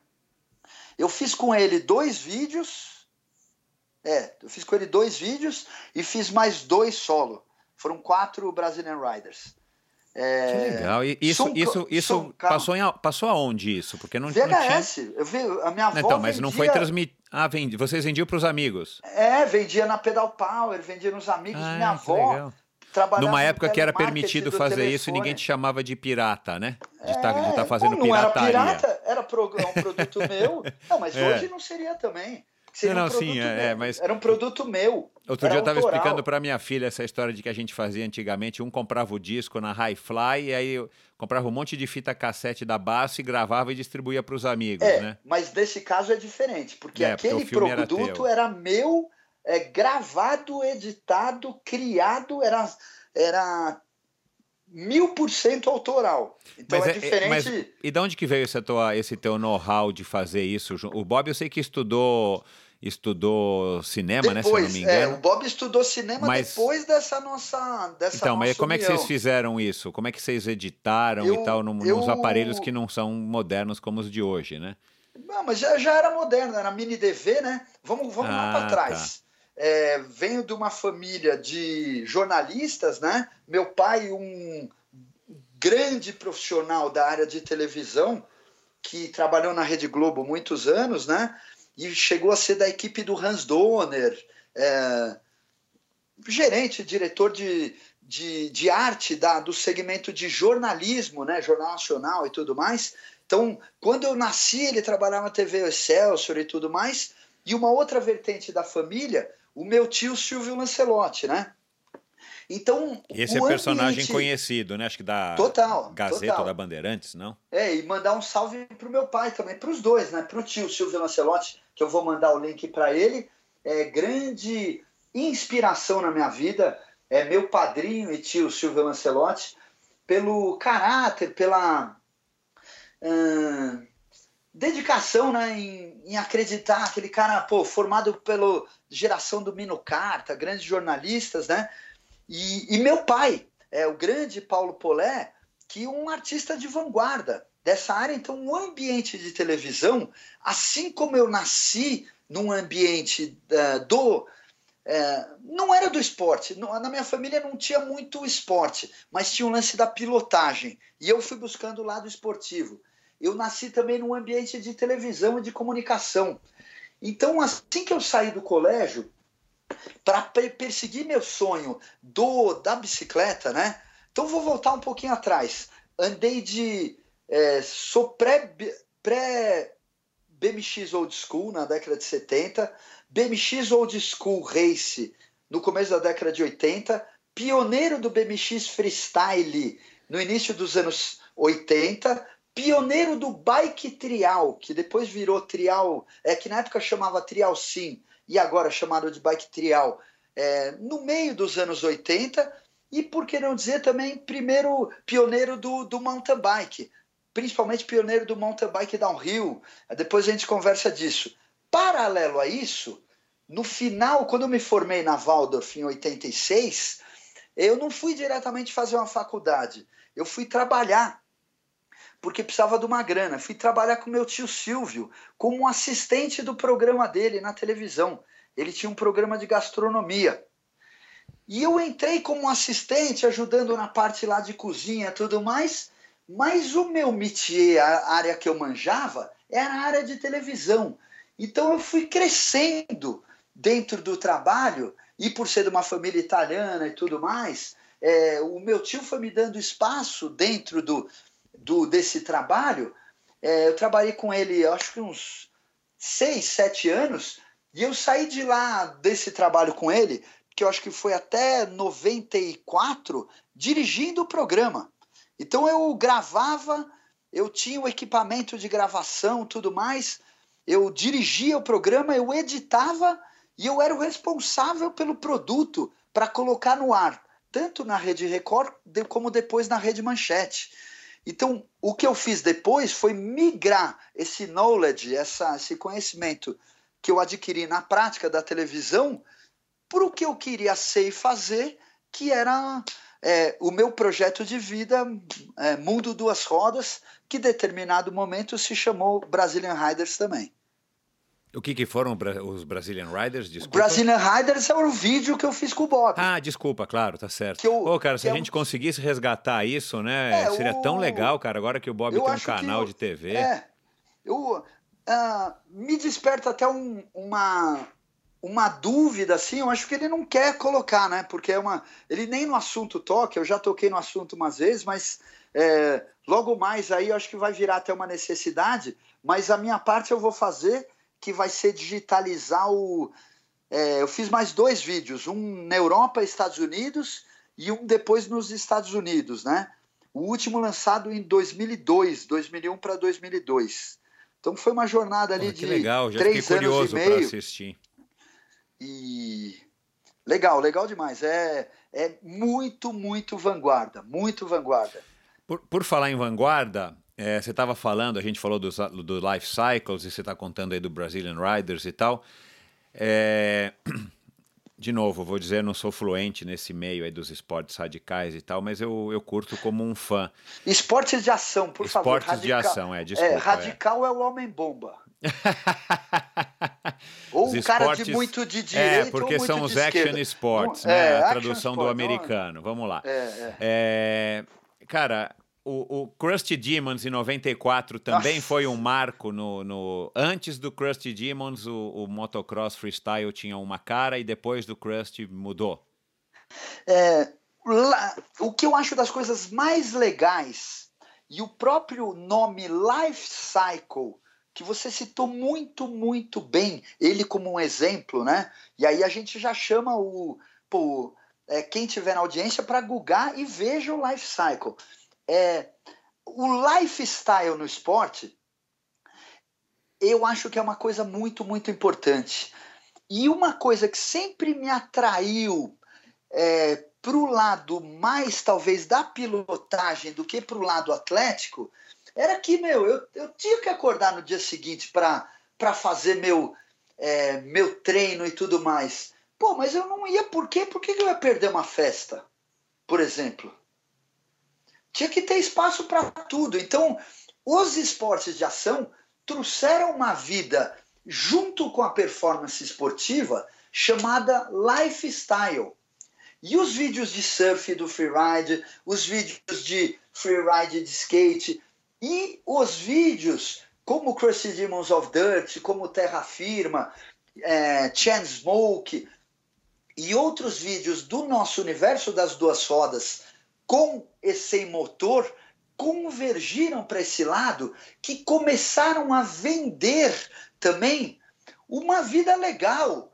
Além do tá de pijama às 8 horas da noite, né? Desculpa, né? Essa informação, né, que eu tô trazendo é assim, é um lado do esporte hoje que nós vemos, por exemplo, é, no grande interesse que os fãs do esporte têm de ver o que o atleta é depois que ele sai do pódio, que é o behind the scene.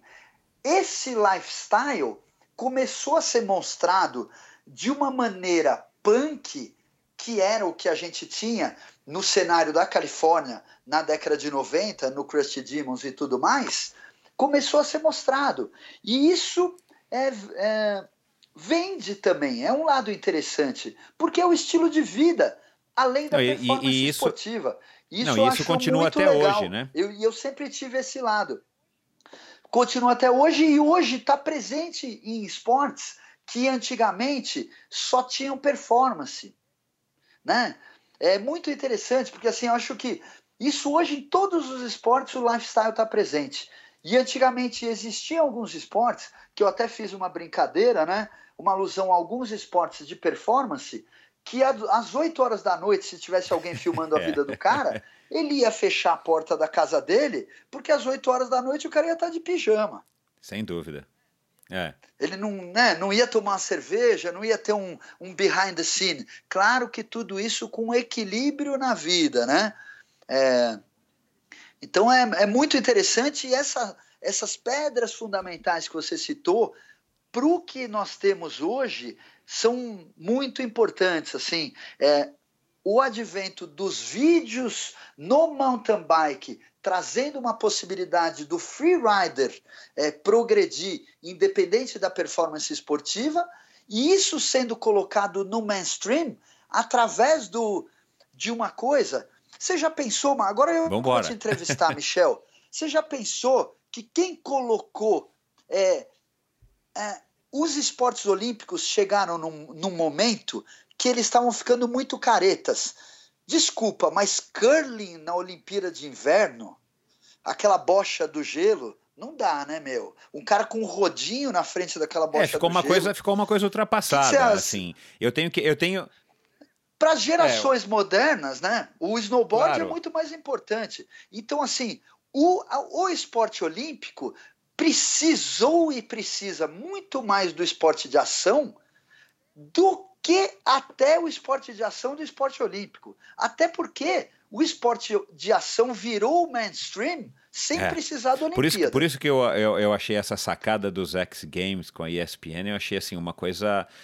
É, e, e, e, assim, uma coisa que eu reconheço que os americanos fazem muito bem, né, cara? Criar uma coisa do nada e transformar isso num marco enfim, e, e, acho que todos esses esportes que a gente está falando aqui foram é, surgiram nos Estados Unidos. Eu acho que o americano faz muito bem e, e eu, eu tenho essa mesma opinião que você. Eu respeito a cultura dos países que que tem os países de inverno, os países de, no hemisfério norte que, que tem a cultura do curling e tudo mais e tal, é, e eventualmente tá nas Olimpíadas é um, é um pouco polêmico, eu concordo. Mas o esporte está lá, existe, tem história e, e eu não acho que a gente tem que menosprezar o esporte. Agora, que, que isso que você falou, para mim, eu, eu compartilho dessa opinião de que as Olimpíadas precisam muito mais dos esportes de ação do que os esportes de ação das Olimpíadas, sem dúvida nenhuma.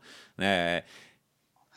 É. Acabou culminando né, numa coisa que, pô, hoje, para os dois lados está sendo muito importante. Porque aí, assim, é, pô, a gente está tendo uma conversa franca e tudo mais, é legal.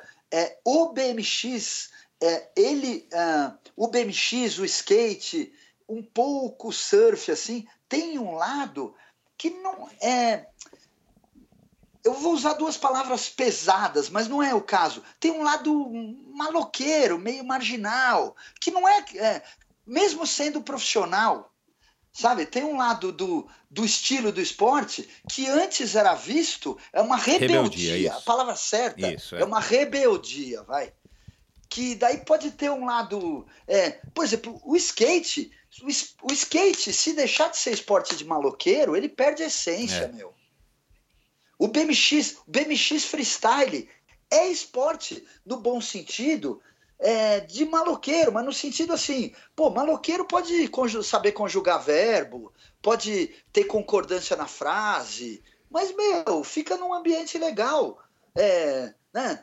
Como é Caracas, Carapicuíba, é no meio do gueto lá. São ambientes que a gente pode estar em casa. Você acha que o skate Brasil, indo né? para os Jogos de, de Tóquio, é, como esporte demonstração, você acha que, que eu acho que já, é acho que é, é medalha, medalha desculpa, já, eu tô... Não é? é? tá certo. Já tá é medalha. Certo. BMX freestyle também, né? também, já é. O surf acho que talvez Bom, seja dele, mas você acha que vai, você acha que vai fazer um bem para o esporte ou você tem dúvidas disso? Você acha que o BMX quando foi para os jogos, você acha que, que, foi, que foi bom ou você acha que acabou não sendo legal pro esporte BMX? Foi mais legal para as Olimpíadas? Eu vou usar dois exemplos que eu vejo com muito bons olhos e é, vamos continuar trabalhando para que tu, tu, ah, isso aconteça com todas as modalidades, apesar de ser um pouco diferente pela disciplina das modalidades. Então eu estou falando do, da entrada do mountain bike cross country na Olimpíada de Atlanta em 1996 foi muito, muito, muito, muito positivo para o mountain bike como um todo e para o mountain bike moderno para o XCO olímpico moderno que nós vemos hoje, que tirou a prova, que era uma prova que chegou na Olimpíada com quase três horas, horas de duração, para um evento maravilhoso para a televisão, que se tornou muito mais técnico e dinâmico, e a mesma coisa o BMX. O BMX, ele se transformou do BMX convencional que nós conhecíamos no Bicycle Supercross ele virou uma coisa muito mais legal. Ele virou um mega esporte, assim como o XCO. E eu acho que o mesmo é, tem a tendência de acontecer com, com o com o BMX Freestyle nas suas duas modalidades, no street e no parque, e com o skate também, no street e no parque, e no surf, né? O surf, eu acho que tem que fazer o contrato direitinho com, no, com o Netuno, né? Porque é, você põe a TV ao né? vivo lá, fica um mês. Se o cara não mandar onda, aí o Kelly então. Slater saiu na frente. Você sabe por que, que o Kelly Slater fez aquela piscina não. de onda? Imagina, porque, pô, para cada Olimpíada. Não, né? não, entendi. Não ele entendi. fez, já, mas já, ele. É, já pensando num é. futuro é. aí, tipo, pode ser uma coisa. É. Pô. É, eu vi outro dia um total, vídeo, me mandaram um vídeo de uma piscina de onda circular, não lembro agora onde é que era, cara, que o negócio faz onda, tipo, como se fosse um negócio em círculo no meio. É, piscina não, né? Um lago, né? Meu, legal é demais, é perfeito. cara. Assim, um negócio que, é. que tecnologia a favor, a favor né? Aí, aí, ó, quando eu, eu quis dizer lá atrás do cachorro levar a passear, é assim, é o cara ficar viciado, por exemplo, no Strava e não curtir mais o rolê, ou o cara usar a tecnologia para o cara continuar Exato. curtindo. É, é, os dois usam a tecnologia, então, assim, mas é... um fica consumido pelos números e acaba não curtindo. Não é. vira escravo, Ou o cara fala, puta, hoje né, eu não vou pedalar ah, porque o meu Strava não está carregando. É foda, né, cara? É, o cara olhar para você e falar assim, pô, mas quantos watts você gerou nessa é, subida, é. brother? Quanto de flor. É, então eu vou perguntar pro cara quanto você sorriu é. naquela descida? Quanto de flow você gerou? Eu estou muito mais preocupado em aproveitar. Quem tem força, Michel, ao meu entender, é a gravidade. Eu estou aqui como um mero servo dela para tentar usá-la e não ficar against, né? Você falou de flow, agora você leu o livro Super Humanos, né? É, não li, mas eu, eu ah, o do, do Super Humanos eu já vi as partes Steven de Kotler. documentário. Cara, vale a pena ler, viu, Cadeira? Uma coisa super Vou interessante, atrás. ainda mais para você que vive nesse, nesse mundo dos esportes de ação, embora o título em português é como os atletas radicais redefinem os limites do possível. Cara, é muito bacana porque o cara, o cara, o cara é, consegue. Ele não é um cientista, ele é um estudioso, mas ele consegue, através de estudos é, e de experimentos e de observação, é, meio que provar que o, o, tal do estado de flow ele é um estado de fato que existe, que pode ser comprovado e que acaba fazendo com que esses atletas dos esportes de ação é, se superem a cada dia. E, e, um exemplo disso a gente teve agora recentemente no final do ano passado a, a vitória do, do Medina. Você vê qual é a probabilidade Pô, de, de, de, o Brasil, que tem tantos surfistas, ter três campeões mundiais num, num, curto espaço de tempo, né? Se eu não me engano, foi 2014, o primeiro do Medina, ou 2015. É, o Medina, o. Mineirinho e agora o. Mineirinho então, e Medina assim, de novo. Exato. Já então, assim, é, o fato do também. Medina ter. O, os melhores skatistas então, do mundo. Então, e o fato do Medina, isso o cara explica no livro, vale muito a pena ler e todo mundo que está nos ouvindo também. o, o fato do Medina ter ganhado o Campeonato Mundial em 2014, se eu não me engano, fez com que outros brasileiros enxergassem que um brasileiro pode ser campeão. Morando no Brasil, morando no litoral claro. norte, claro, né? O cara viajou o mundo inteiro, viaja o mundo inteiro, mas enfim, é um brasileiro como todos os outros brasileiros que tem aqui. Então isso acaba estimulando e, e, e sobe a régua, mas ao mesmo tempo leva todo mundo junto. Né? Isso aconteceu com o recorde da hora várias vezes no ciclismo e com certeza também nas, nas, nas manobras aí do double back, back flip ou no triple back flip, enfim, o cara faz uma vez, de repente daqui a seis meses tem dez carinhas fazendo, uma coisa que demorou 20 anos para um cara fazer uma vez. E isso o cara prova através do livro dele, ele vai explicando que isso acontece mesmo porque uma coisa acaba levando a outra e quando um faz, as pessoas percebem que é possível. Exato. Se é, torna é. possível, né? Que essa, que a mistura da geração videogame, eu sou da geração videogame é, 2D, é. nós somos, né? O Atari. E aí a geração videogame XYZ, os três eixos. E, a, e o enxergar as coisas. Eu, se eu te falar hoje, Michel, que a, tudo que eu enxergo é através dessa visão de três eixos, é um, é um, um estudo, um estado de espírito que eu estou estudando e eu estou é, projetando as minhas reflexões e a maneira de eu pensar, de eu ser, que transforma a minha visão um pouco das coisas. Sendo que para que a gente possa atingir isso, a minha compreensão da minha passagem pelo tempo e espaço é muito importante.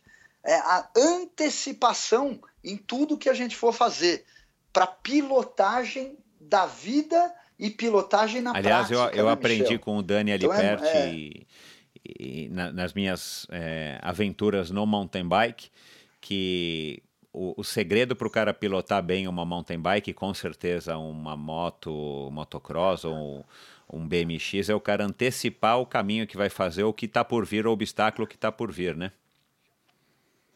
Já faço uma alusão para a vida, acho que talvez é Exato. um segredo da vida, né? Porque aí volta lá atrás, é, no lance que eu falei da expectativa e ansiedade. Eu hoje eu sou um cara com pouca, com pouca ansiedade, e, e a, a, minha expectativa ela é real, porque eu não fico num ambiente que não vai existir. Eu, eu sei, mesmo, é, a gente consegue enxergar um pouquinho o que está à frente. E aí tem que é, rezar e pedir a única coisa que eu peço para todos de bem, que é claro. é saúde, né? Eu só peço saúde hoje em dia. Exato. Porque tendo ela, a gente, vai, a gente vai, atrás, vai né? progredir né? nas coisas. Falando em super-humanos, em coisas maravilhosas, e hoje o fato de o Brasil não ser mais o país da bola e ser o país do esporte de ação, do surf puxando a fila, é, o skate vindo muito, muito bem e a bicicleta muito, muito, muito bem, obrigado. É, parabenizar o amigo humano nota mil, é, o querido Henrique Avancini, pelos, pelo legado que ele está fazendo para nós é, principalmente é, desse lado do espírito do, do espírito do flow, meu. É, que demais, assim, acho que a maior, a, a maior felicidade. O ano de, de 2018 não foi um ano é, tão feliz na minha vida, mas foi um ano muito legal. Mas eu acho que a. tô para ligar para o Henrique Avancini nesse final de ano, para ter uma conversa de final de ano, e eu fazendo um resumo do ano, assim, acho que foi a maior felicidade que eu tive na vida nesse ano, assim. O, esse grande presente que é o ser humano Henrique Avancini e a obstinação e todo o trabalho que ele está fazendo, mostrando para o ser humano o como é possível, né? É demais, está sendo é, grandioso, muito grandioso. É, então, segura tomara. o moleque, hein, meu? E, e, já já. Seguro, seguro, tomara e não. E já já segura, eu vou te fazer segura. uma pergunta é, é para a é gente cara. voltar nesse tema que que eu tenho curiosidade, tenho feito isso para algumas pessoas, se eu não me engano, é, também já para Adri Nascimento, né, que teve aqui faz pouco tempo, eu, eu fiz essa pergunta e quero ver tua opinião. Mas deixa eu te fazer uma pergunta. É, você, se, você se define hoje, ou já faz muito tempo, como um free rider, ou você desde sempre foi um free rider, um freestyler? É, qual foi tua relação com as competições? Você disse que venceu pouco, né? Eu citei aqui algumas de downhill, de race enduro e tal, é, que eu acredito que tenha sido aí no começo da tua carreira já de adulto, né? Já como adulto. Mas é, o que que fez você não, não vou dizer abandonar, porque você acabou de ganhar uma competição de bike. Mas assim, o que, que fez você verter mais para o lado do free ride do que das competições? Eu, puxa, ao mesmo tempo que eu sou um free rider, eu sou um free rider é, competidor. Eu adoro adrena, adoro aquele lance da, é, do método, adoro preparar meus equipamentos, minha roupa, porque a coisa. Eu tenho 51 anos de idade, né? E sendo que acho que a primeira vez que eu corri na vida foi com 11, 12 anos, lá no BMX, né? Então eu tenho uma vida dedicada à competição. Então, a primeira vez que eu corri na vida foi de velotrol, né? Com a minha carreira não começou mal, hoje eu contei para você.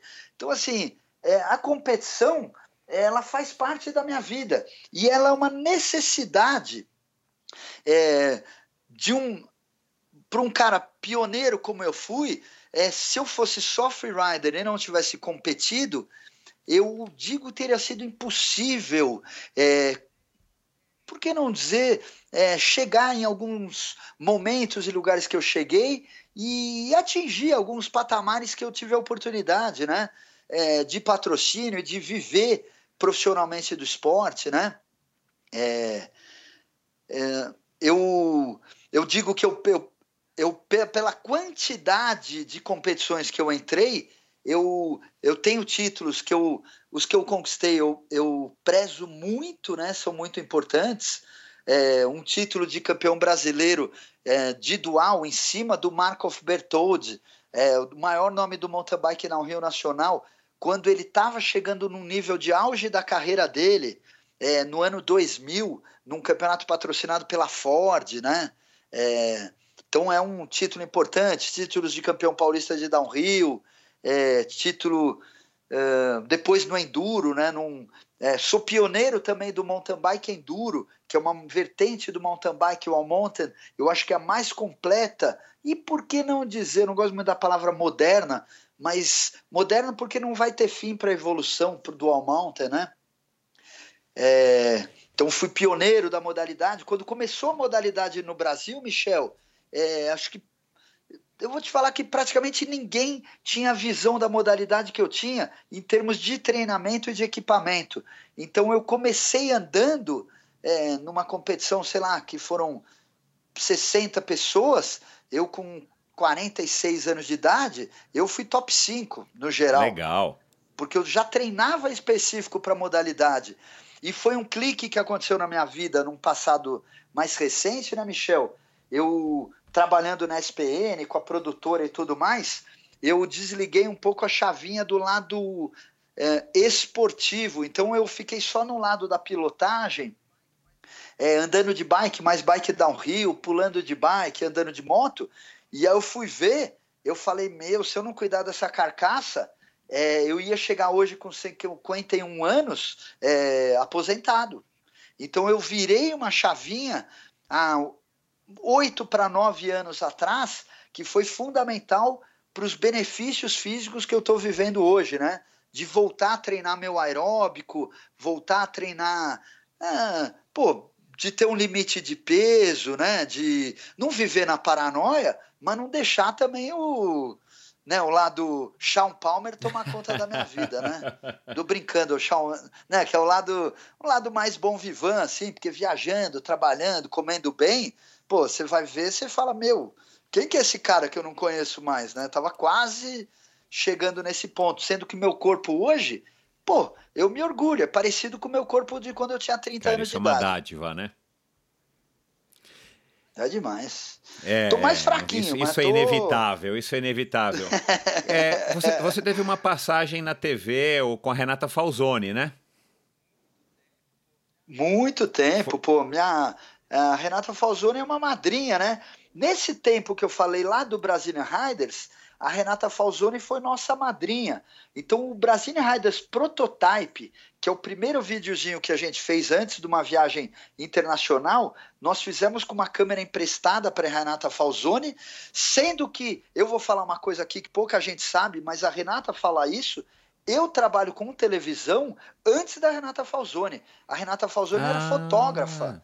Na época que eu, que eu já é, eu, eu, tive o patrocínio da JKS por muito tempo. Acho que talvez você vai até lembrar, um patrocínio que durou Sim. 14 anos. Fui Adidas, não, Adidas também, 11 anos. JKS tal. também era patrocinadora do Capivara, né? É. Total, pô, meu grande parceiro. Eu fui, eu fui tive patrocínio da JKS de 94 a 2006. Uau. 12 anos, né? É, e nesse período eu editava videozinhos para eles tal. E, e aí a Rê, uma época lá, tô falando isso lá 94, assim. Eu fiz um clipe meu e do Capivara andando de bike. Outro vídeo que eu tenho então... que pôr no então. YouTube, que é demais.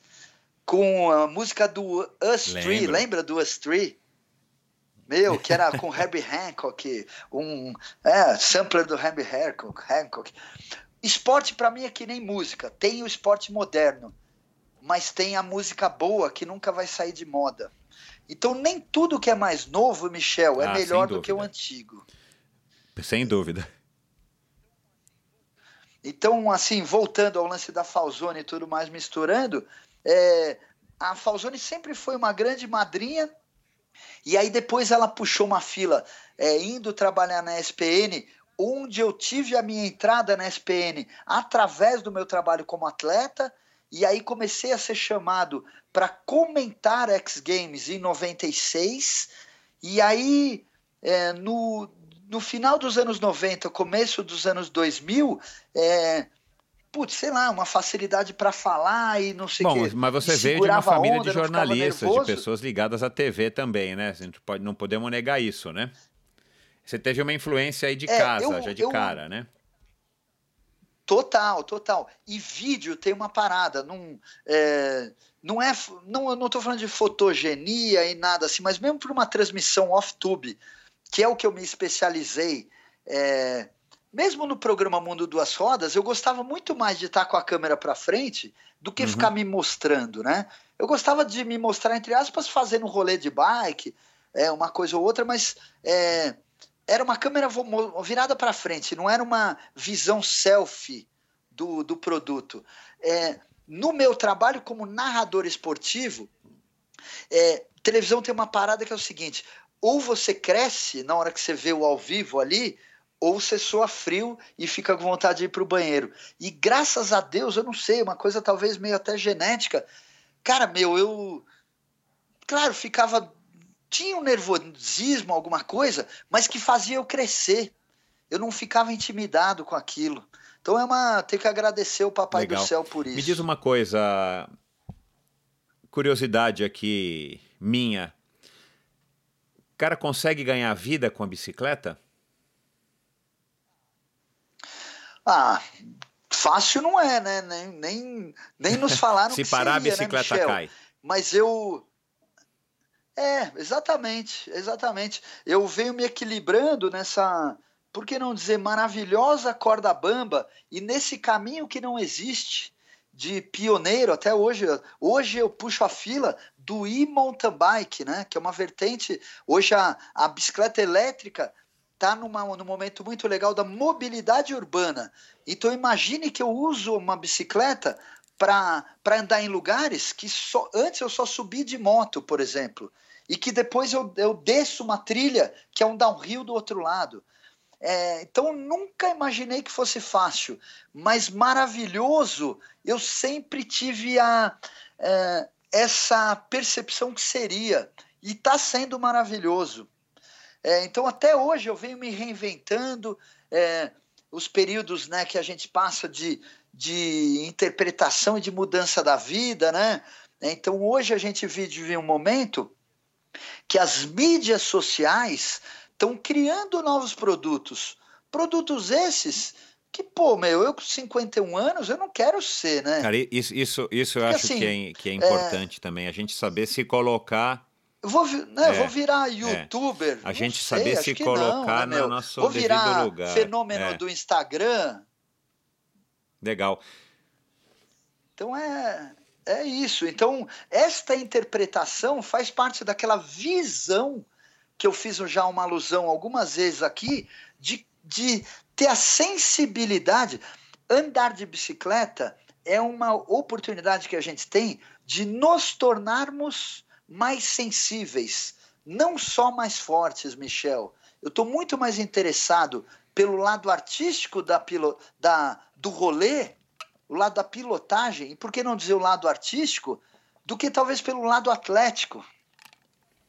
E isso está tá fazendo com que eu possa desenvolver uma sensibilidade que traz é, percepções para a minha vida, de, de, de enxergar coisas onde talvez até uma pessoa não veja, de antever um, uma renovação de contrato que não vai ser tão fácil e chegar lá numa renovação, de já preparado. Entendi. Essa é, essa é a vantagem, de novo, da, da gente ter uma história é, pregressa, né, de poder olhar para trás e, e aprender com, com o que a vida nos ofereceu até agora, né, cara? Acho que isso é uma, é uma grande virtude aí com, que a gente vai adquirindo com o passar dos anos, né? É, e uma exato, dádiva da exato. vida, né, Michel? Acho que é, o, é um agradecimento. Eu estou numa, é, num momento assim de muito a, de agradecer muito o fato de morar na natureza, de ser um, um observador dela e de e de às vezes ter, ficar até ter menos contato humano, né? Não que eu esteja não, ainda não parti para a versão cadeira ermitão. Cadê a Andréia? Cadê... Ainda não. Andréia está aí ouvindo Mas essa conversa? É, hoje não, hoje ela está trabalhando em São Paulo, mas, mas é total, e ela também, um pouco. Então, assim, e eu sei que isso acontecerá, assim, é, então a seleção natural das coisas faz, faz parte das chavinhas do que eu já escolhi. Então, assim, eu escolhi que eu não vou ficar é, procurando vaga no shopping center. Não vou.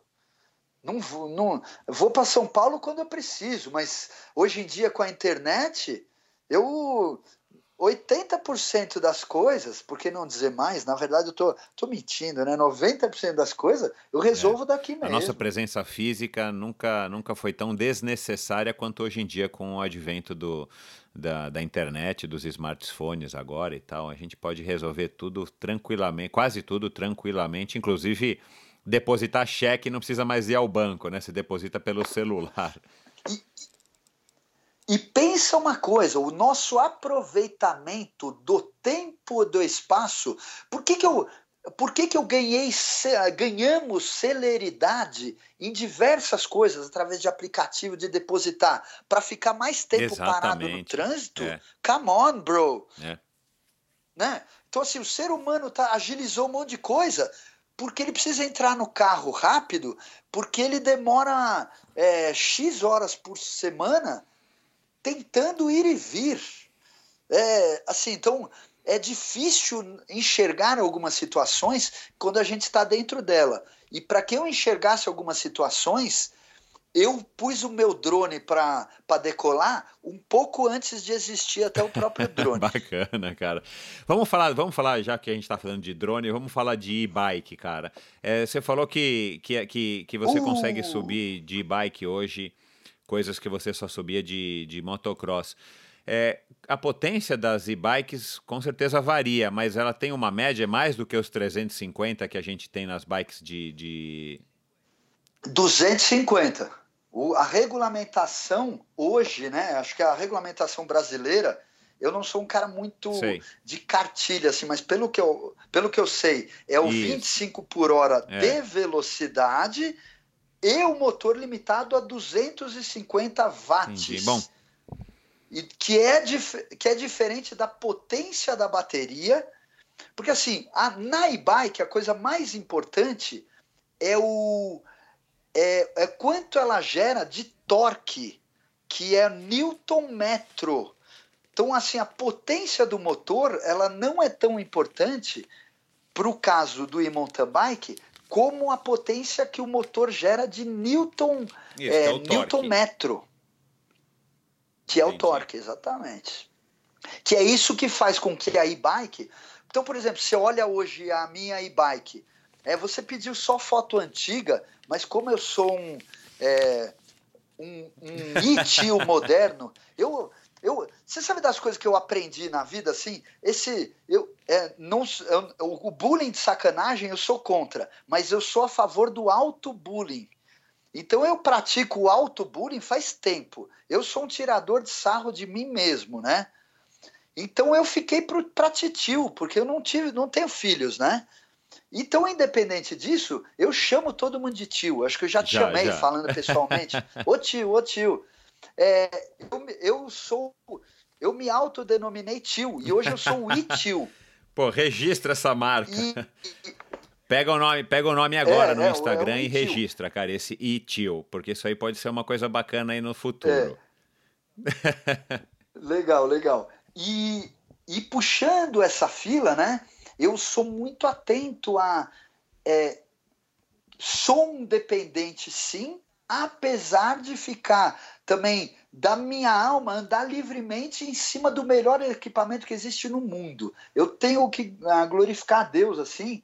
É, eu hoje eu tenho acesso ao que existe de vanguarda da vanguarda da vanguarda. Eu tenho aqui na Serra da Cantareira. Cara, delícia, né? Você então, assim, é, é. é, demais, demais. Tem uma parceria com a Shimano, que produz os melhores ah, motores né, elétricos do mundo, que é a série Steps, que é uma série que vai desde a mobilidade urbana ao uso específico é, do e-mountain bike, passando pelo recreacional de trilha e tudo mais. Então, esse e-mountain bike que a gente faz, imagina que eu subo uma trilha, que é aquela trilha que você viu é, só os caras bons subindo de moto, que, é as, que são as trilhas que eu subia de moto trial, né? Ando de moto trial também. E, e as mesmas trilhas que depois eu cheguei no Alto da Montanha, eu deixo, eu deixo uma trilha de downhill com pulo, uma pista de downhill com pulo. Diferença de pista para trilha, a trilha muitas vezes veio da construção de uma trilha natural que a vaca andou ali, depois andou uma moto, um jipe, e a gente foi andando de bike. É, no máximo deu uma trabalhadinha e nasceu a trilha. E a pista é de uma cultura que a gente não tem muito ainda, mas que, é, graças a Deus, cresce cada vez mais, que é a cultura do track building, de construir pistas específicas para o uso da bicicleta. E já faço um convite, hein, Michel? Você está convidado para vir fazer um rolê aqui comigo Show de bola, Cantareira. Ride. É, é, show de roda. Show de roda, Michel. Não, me deixa, não deixa eu nervoso, Michel. Você estava indo bem. Tirando, meu. tirando o esporte você radical. Me nervoso, meu. Show de roda, tô todo vermelho. Deixa eu falar uma aqui, coisa. Quem, quem me ouve aqui já, já, já sabe disso, porque eu, eu digo de vez em quando, mas Cara, por incrível que pareça, né, eu, eu, fiz pouquíssimo mountain bike perto do que eu fiz, do que eu, do que eu andei de bike de, de road. Mas eu sou muito mais mountain bike do que road bike, sem dúvida nenhuma. Não, olha, sem olha que nenhuma. maravilha Não, essa eu, tua declaração. Cara, é, é, um fato, é muito mais divertido. Tem o lado de que você está mais envolvido com a natureza e você não tem esse contato é, iminente com os carros, cara. Esse é um fato. Não tem, acho que não tem o que discutir. É gostoso, e... é. Mas você subir num mountain bike, cara, e tá no meio de uma trilha e, e, se desafiar com uma pequena raiz no chão, uma erosão, ou fazer um mega downhill como vocês fazem, que, claro, eu não, não, te, não tive essa, esse privilégio, essa coragem, cara, é sensacional. Mountain bike é o máximo, cara. É, e aí são oportunidades, né?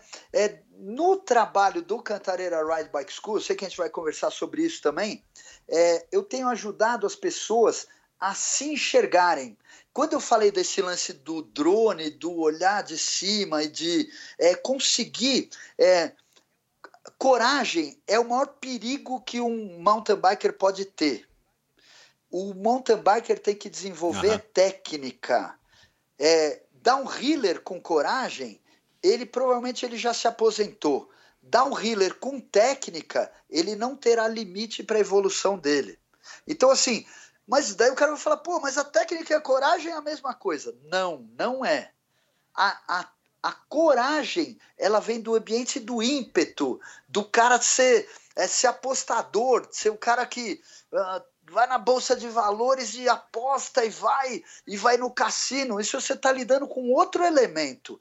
A técnica, ela é um ambiente que através da, da capacidade de evolução da visão e do nosso conhecimento de integração através da física, natureza, percepção, sentidos, sensibilidade, a gente desenvolve e a gente vai se enxergando, Michel. E essa é a maior maravilha, porque muita gente me procura, por exemplo, para pular. E os caras tornam, se tornam meus amigos, porque, de certa forma, muita gente, eu vou mostrando para o cara que não está na hora ainda dele pular. Entendi.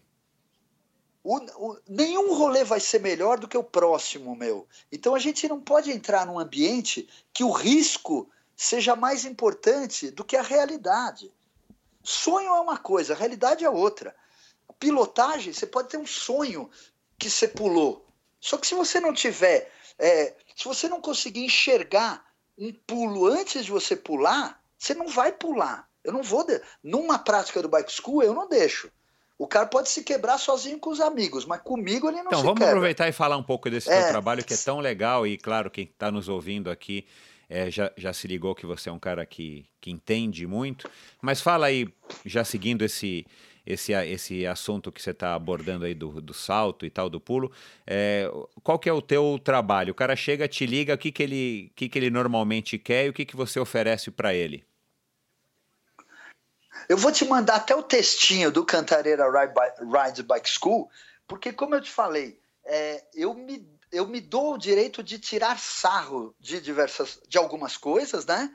E os módulos que eu criei são, são interpretações disso, né? Então, o primeiro módulo que eu aplico num bike, num biker, é o que muitas vezes ele já vem pronto ele muitas vezes ele chega aqui com o bike fit dele pronto. Só que o fit your ride, que é o encaixe dele nesse bike fit, ainda não existe.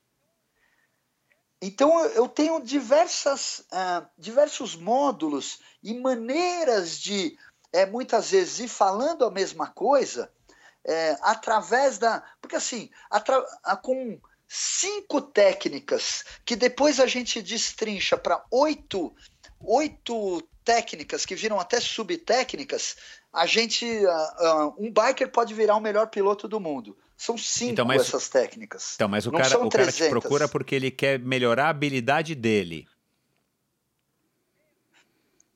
É, hoje, assim, o fato da, da bicicleta tá, poxa, tá num momento muito legal, eu tenho atendido muita gente que me procura uh, voltando de lesão com bloqueios, né? Então eu ajudo a pessoa a relaxar e através desse entendimento, é, se eu te falar que a coisa mais importante na pilotagem é a respiração, te, não, te é... soa não, pertinente? soa pertinente, mas é uma coisa que eu, eu acho que eu nunca ouvi. Então, por exemplo, imagine numa hora de uma técnica, a pessoa, ao invés de respirar e deixar o flow estar tá presente, ela trava a respiração e automaticamente a visão dela se apaga e ela tem um bloqueio de mente que ao invés de olhar lá para frente onde ela tinha que olhar, ela vai olhar para o lado errado, que é o problema. Então eu fico, eu sou um minder.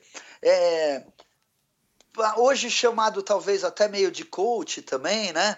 É, isso hoje nos esportes de pilotagem está presente em, em, diversas áreas, né?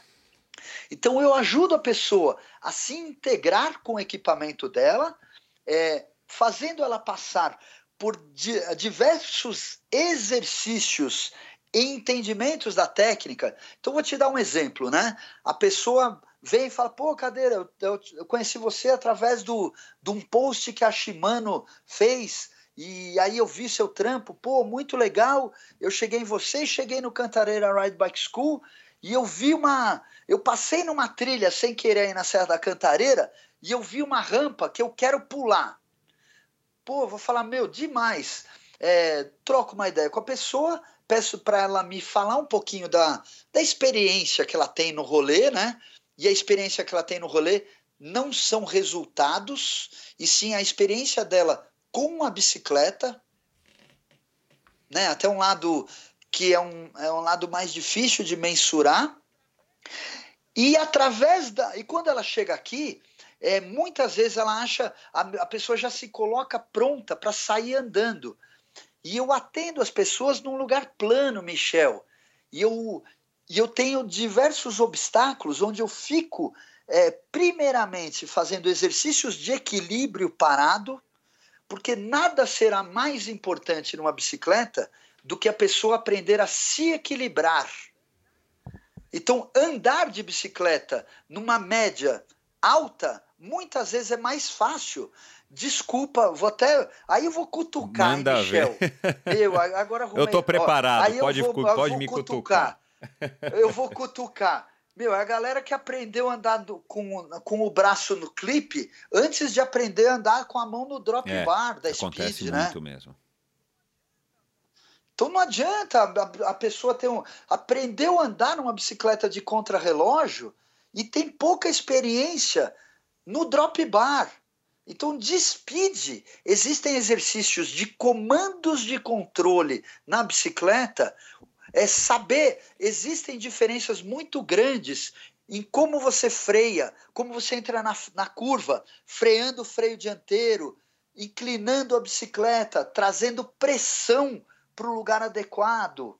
Então, são, são percepções em desenvolvimento. Então, de certa forma, eu ajudo o biker é, que muitas vezes chega em mim com a parte é, esportiva, fisiológica bem preparada, eu ajudo ele a criar uma proporção de tempo dentro desse treinamento, porque muitas vezes é uma pessoa que já demandou horas e horas e horas, horas para o seu treino físico, e aí ele vai ver, ele nunca treinou técnico. Nunca. Ou treinou muito pouco. Ou ou passou por um obstáculo, em vez de passar de novo nesse obstáculo, ele, ele deu graças a Deus que ninguém viu que ele carregou a bicicleta, sendo que era um obstáculo que muitas vezes uma criança que não tem bloqueios passa então, andando. mas aí vem outro, aí vem outro, vem outro problema, né, para não, não falar a palavra obstáculo. Cara, é, eu acho que a gente não tem muitos lugares onde, onde o sujeito aprenda, né?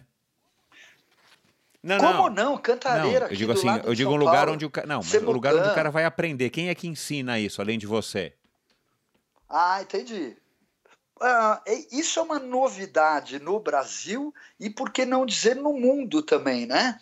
Então, é, vamos pensar que há, é, pô, há quanto tempo atrás eu só conheci o Zé Rubens Delia e o Vanderlei como treinadores de ciclismo.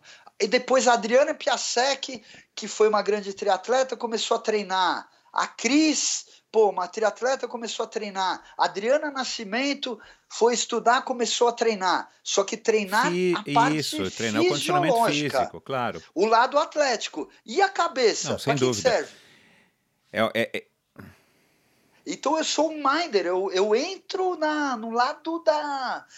para complementar Muitas vezes pode ser uma pessoa que está começando a andar, que aí eu já vou ajudar ela começar a romper barreiras naturais é, através da, da compreensão e de dela se enxergar. Porque muitas vezes a pessoa não consegue enxergar o que é risco ou não. Ela não tem uma leitura, Michel. Né? Uhum. Porque não tem experiência. Então ela vê, ela vê uma outra pessoa fazendo facilmente ela fala, ah, eu faço também. Ah, é só soltar o freio. Pô, mas só soltar o freio de uma bicicleta. A partir do momento que a bicicleta embalou, você tá com Deus e com o demônio, sentado um com cada lado é. do ombro, né? Então, assim, este equilíbrio. É, eu ajudo a pessoa a entender a diferença da palavra equilíbrio e é, equibrilho e dizer que brilho. Não, não confunda dizer que brilho com desequilíbrio. são, são e equilíbrio uhum. com equilíbrio, né? Então, muitas vezes, é, são coisas de, tão presentes e a gente tem que entender que o flow, o equilíbrio e a integração com o tempo do espaço é uma delas e eu convido todo mundo a, a vir ter uma, uma experiência Show. no Bike School. É, e é sempre voltado para pelas tuas condições de treinamento aí para quem vai fazer o mountain bike fora de estrada ou os triatletas que por acaso estão nos ouvindo aqui hoje podem ter alguma experiência com você aí? Você tem algum lugar onde dá para eles aprenderem um pouco desse flow e desse equilíbrio é, sem ser na terra? Eu, eu não estou atendendo ainda on-road. Me sinto capacitado para ajudar, até porque eu moro num paraíso aqui, né? Pô, moro no paraíso das Três Serras, né? É os, é os lugares perto de São Paulo onde tem a maior altimetria. Já, já, já veio pedalar sim. por aqui, né? A famosa então. Santenês, Estrada da Roseira, passando então. pelo Salsalito e a Cesefredo Fagundes. Só que assim, como tem muita demanda ainda para o off-road e o risco, e é, é assim, o que, que é legal do mountain bike? Eu tiro a pessoa do ambiente de risco tirando até das estradas e colocando ela nas trilhas, né?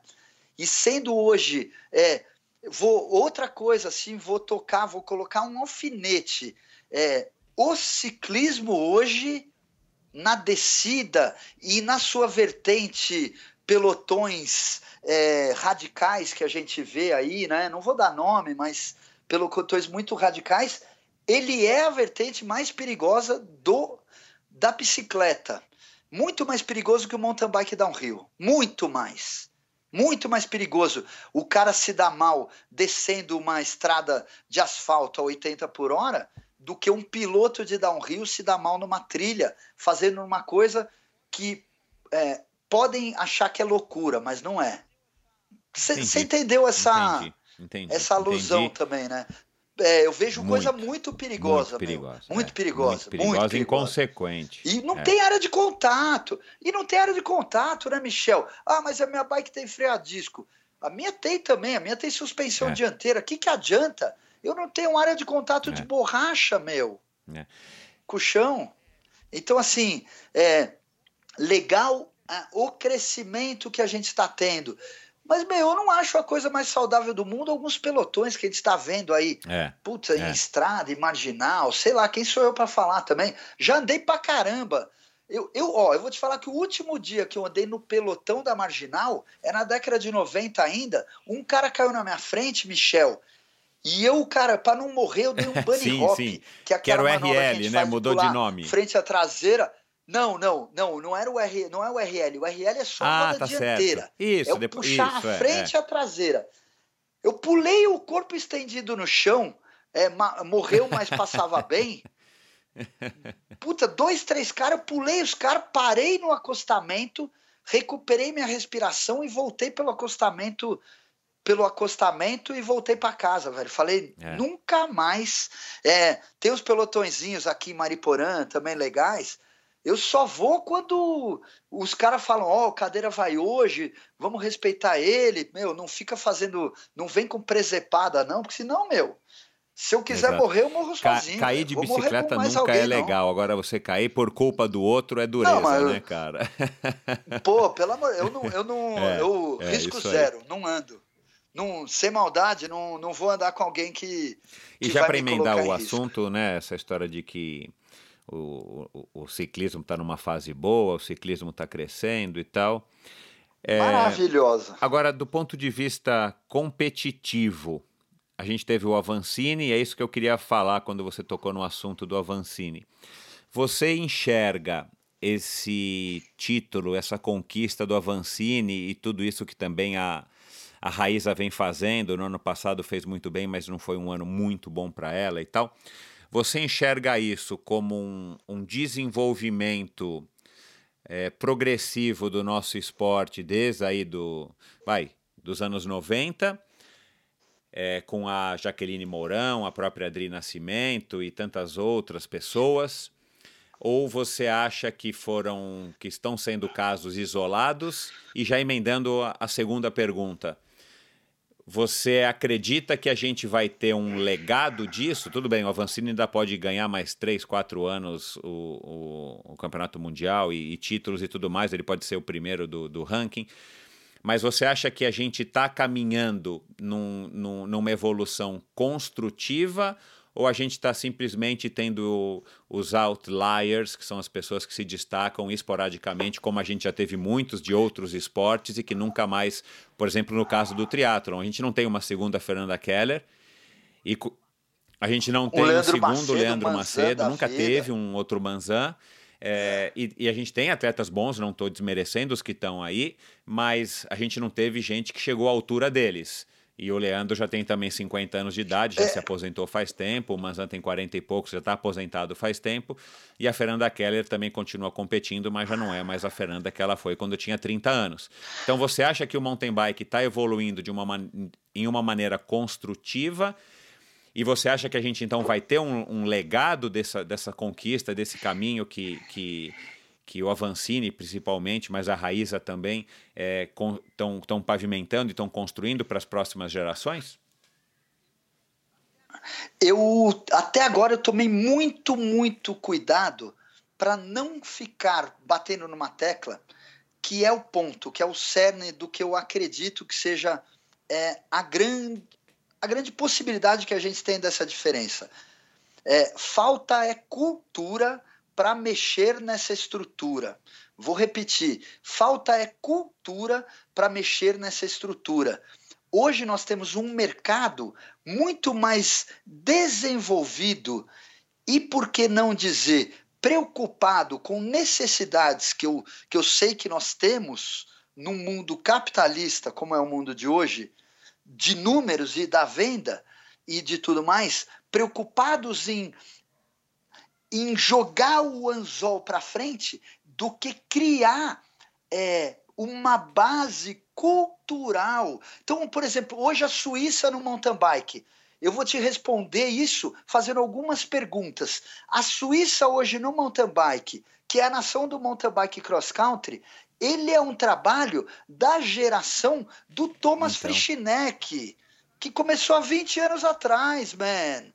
A, a Inglaterra, que é o fenômeno no ciclismo que é hoje, no ciclismo de pista, ela começou um trabalho de. Eu cobri a Olimpíada de Londres. Eu entrevistei pessoas que falaram do trabalho feito em três ciclos olímpicos então. antes, através de dinheiro vindo da loteria. Falta é cultura para mexer nessa estrutura.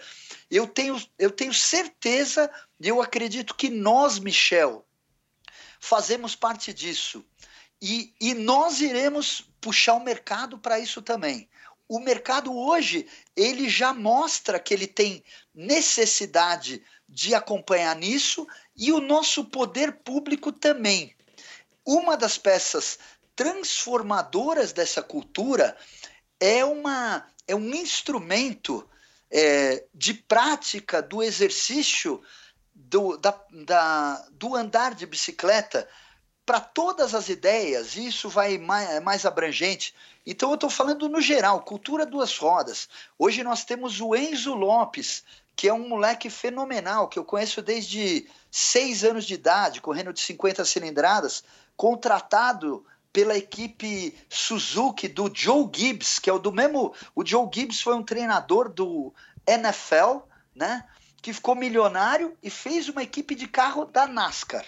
O filho dele, que correu de BMX, fez uma equipe de motocross. Essa equipe é uma equipe de ouro, que tem o patrocínio da Suzuki. Hoje a gente tem um atleta que é de uma geração pós Antônio Jorge Balbi, né?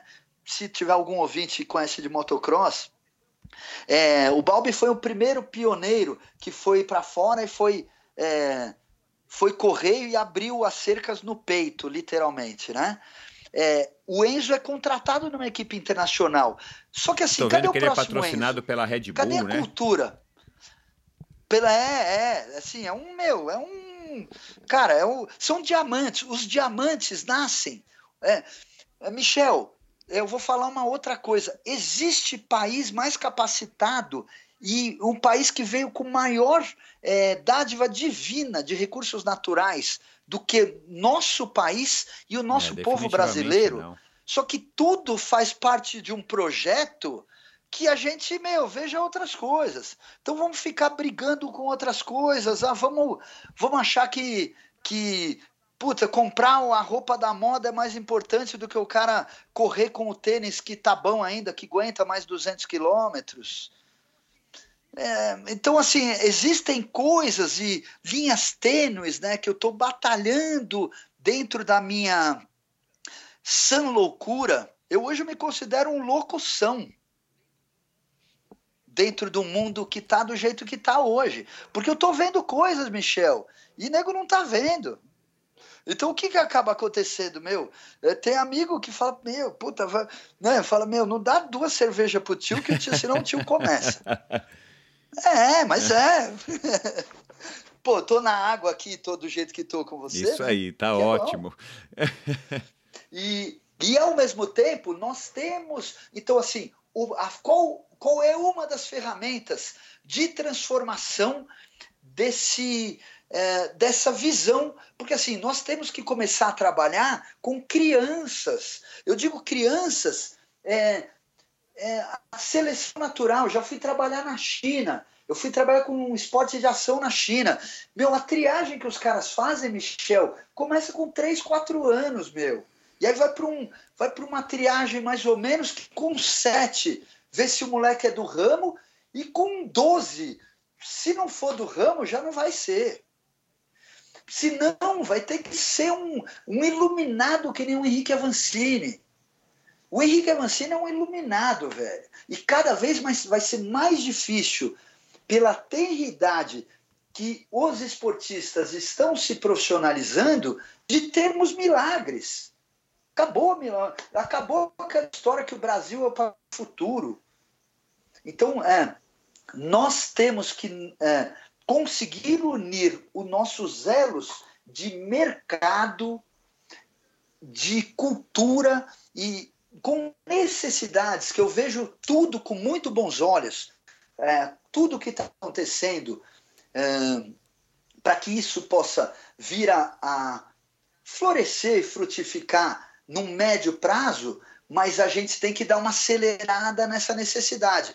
Então, começar do começo. Pô, a, a mobilidade hoje está na moda. Imagine como é legal o fato das pessoas já verem que elas podem andar de bicicleta sendo que elas eram. É, a REC usa um, um termo muito legal, elas eram escravas da mobilidade do carro. Só o fato da pessoa se desprender, a mente dela, pode ser livre. Eu atendi uma menina é, dois dias essa semana, que é uma jovem, jovem, 26 anos, já um cargo de gerente para vir a ser diretora de uma empresa que ela já são gerações de pessoas que é, não, não a minha filha, carro, cara, Michel. tem 19 anos e está tirando a carteira agora e assim, na velocidade, na velocidade da internet de escada ainda não, não, não, quer, quer. tá preocupada. Eu no dia seguinte, eu, o meu presente de 18 anos. É, para todo mundo da nossa geração, é. Nós somos geração gasolina. Então, assim, só que naquela época, pô, você não, você não ficava ah, final, né, um final do ano passado aí, a gente já está no, no, ano adiantado. Final do ano passado, teve gente que foi passar o ano novo na praia e demorou 24 horas, é horas para chegar no absurdo, é. destino. Peraí. É, então, quando eu falei que eu às vezes eu observo o caminho que as pessoas vão para escolher o caminho oposto, tem a ver com essas reflexões e tem a ver com uma reflexão disto que nós precisamos criar forte. Eu acho que hoje é, o discurso e a imagem do Henrique Avancini é tudo de bom que nós precisamos olhar. Eu olho para o Henrique Avancini e parabenizo ele pelo trabalho e tudo mais, não pelo resultado, mas pelo legado do caminho. Nada mais importante, Michel, do que a jornada, man. Então, quando eu falo para você que eu não. Os, os títulos, os resultados, eles não são importantes, porque nada vai ser mais importante do que o próximo rolê que eu vou fazer amanhã. a inspiração que eu tenho no próximo rolê. E, e trazermos isso para uma cultura de, de prática e da possibilidade da transformação do indivíduo através do, da maravilha que é o esporte e, por que não dizer, os esportes de ação. Os esportes de ação é, mudaram a minha vida e transformaram é, alguns da minha geração e transformaram muito mais de uma geração que veio com uma idade depois Bacana. de nós. Antes da gente encerrar, deixa eu te fazer uma pergunta que eu também anotei aqui enquanto você falava aí do, do Enzo e tal. O que, que aconteceu com o Super Motardi? Ou não aconteceu? Ele continua, existe, mas não, não, não foi, não, continua, não, estourou da maneira como assim, todo mundo esperava. Cara, eu vou, eu vou dizer uma coisa que o nome já diz. São super, mas são submodalidades ou sobremodalidades. Eu não gosto a palavra sub, porque abaixo, parece é, que é uma coisa é. que está abaixo, né? Mas eu digo como uma vertente. É uma vertente do motocross. Agora, Guga aí, é Valentino Rossi é supermotard dirt track. É, é, entre 100 entre 100 pilotos do moto velocidade, eles treinam de supermoto, ah. que seria o dirt track. Só que assim, como modalidade, meu, não é tão legal quanto o supercross como o motocross e não é tão legal como o moto velocidade, Entendi. né, meu? É a mesma coisa, se você for falar o, o, o eu, pô, eu sou Cara, eu sou fissurado, eu tô, tô assistindo a Copa do Mundo de, de ciclocross, né? Uma modalidade que é... a gente não tem, né? O então, Bob que, te... que tentou alguma coisa. Então, é. Não, tem a galera batalhando e tal, mas acabam virando é, sobreculturas, né? Eu não, vou, eu não vou usar a palavra sub porque ela fica under e não é o caso. Viram culturas que são vertentes, ramificações, que daí o cara fala, meu, putz, não é o mountain bike e não é o speed. E ao mesmo tempo, pô, o gravel eu já. O que, que é legal da gravel bike? Num lugar, por exemplo, como a Cantareira? Pô, eu faço uns corta-caminhos e uns caminhos que eu atravesso umas estradas de terra que são demais. E nem por isso eu estou praticando o ciclocross. Então, eu diria que são, é, são vertentes de modalidades que acabam ficando na sombra. E como nós ainda, né, ainda estamos batalhando por. Pô, a gente está batalhando ainda culturalmente para mostrar para. Para mostrar, não, mas para é, evidenciar aqui no Brasil que mountain bike são todas as modalidades do ciclismo de montanha que andam na terra e na montanha. Então, para o fã do esporte que não saiba, mountain bike downhill, sim, é uma das modalidades e vertentes do mountain bike. For cross é uma das modalidades vertentes do mountain bike. Freeride também, assim como cross country, como XCM. Por muito tempo, Michel, é, pessoas do esporte falavam assim para mim: não, cadeira, você não faz mountain bike. Mountain bike é aquilo que o Ravelli faz. E eu tinha que, meu, é, segurar os cinco fios de cabelo que me restaram na franja, né? para não fazer com que eles não pulassem, né? Eu falava, não, bicho. Então, assim, falta é cultura para mexer na nossa estrutura. Bom, antes de encerrar, quantas bicicletas você tem, cadeira? Não, vou, não, não, não fala que a Andréia vai desculpar. Ela vai ouvir, né? Ela vai ouvir, tá bom. Eu sou colecionador e assim, eu vou falar para você o que eu falo para nós vivemos em um país que o maior erro, eu sou um comunicador, né? E um jornalista esportivo, nunca falei preço de bicicleta, assim como eu nunca vou falar quais são os brinquedos que eu tenho.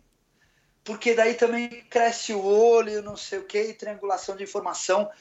Você sabe que quantas bicicletas eu tenho? Tenho.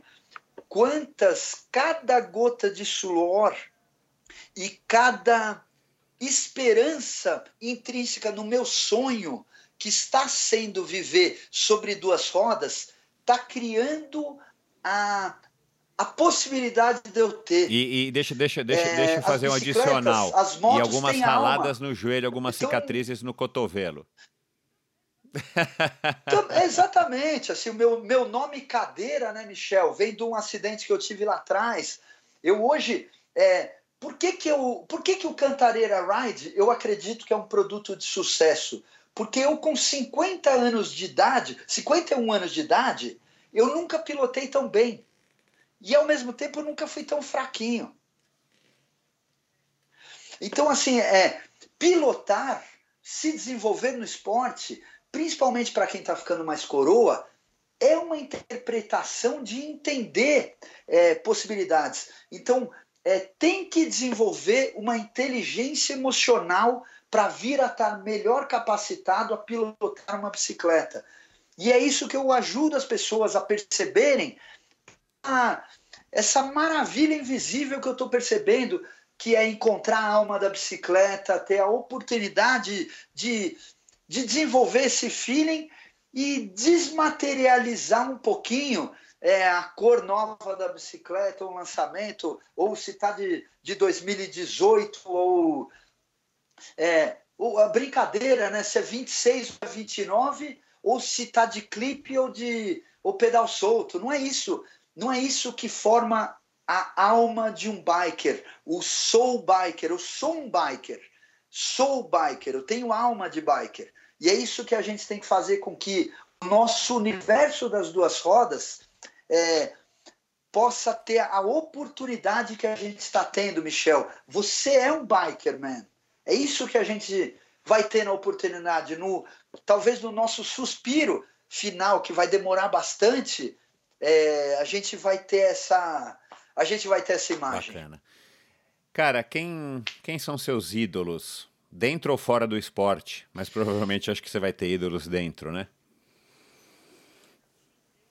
Mano, assim, eu eu tenho pessoas que assim meus ídolos viraram eu, se eu te falar que todos os meus ídolos eu vim a conhecer e conhecer e até por pô, coisas importantes, né? Chegar com o microfone da SPN na mão, né? Abre Sem portas, dúvida. né? Não você hipócrita e falar que não. Então, John Tomac, é, eu acho que é dos maiores ciclistas de todos os tempos, né? Você conhece o filho do John Tomac, o Eli Tomac? Guga aí. Dos maiores motor... O John Tomac toda essa cultura das duas rodas que eu estou falando, o John Thomas, que é um cara que cresceu com isso, ele cresceu Joe Kidd on a Stingray, como, eu, como nós lá atrás, só que ele, pô, foi andar de BMX numa condição melhor que a nossa, é, foi andar no ciclismo, equipe Motorola, e foi é, campeão americano amador de motocross, e o filho dele, ele pôs o sonho dele para funcionar. O filho dele é dos melhores pilotos aqui. de motocross da atualidade. Eli Tomac, o eleito. Exato, Elijah, exato, exato. O hebraico, Elijah, o eleito. Eleito por Deus, conheço desde criancinha. Travis Pastrana é um outro cara assim.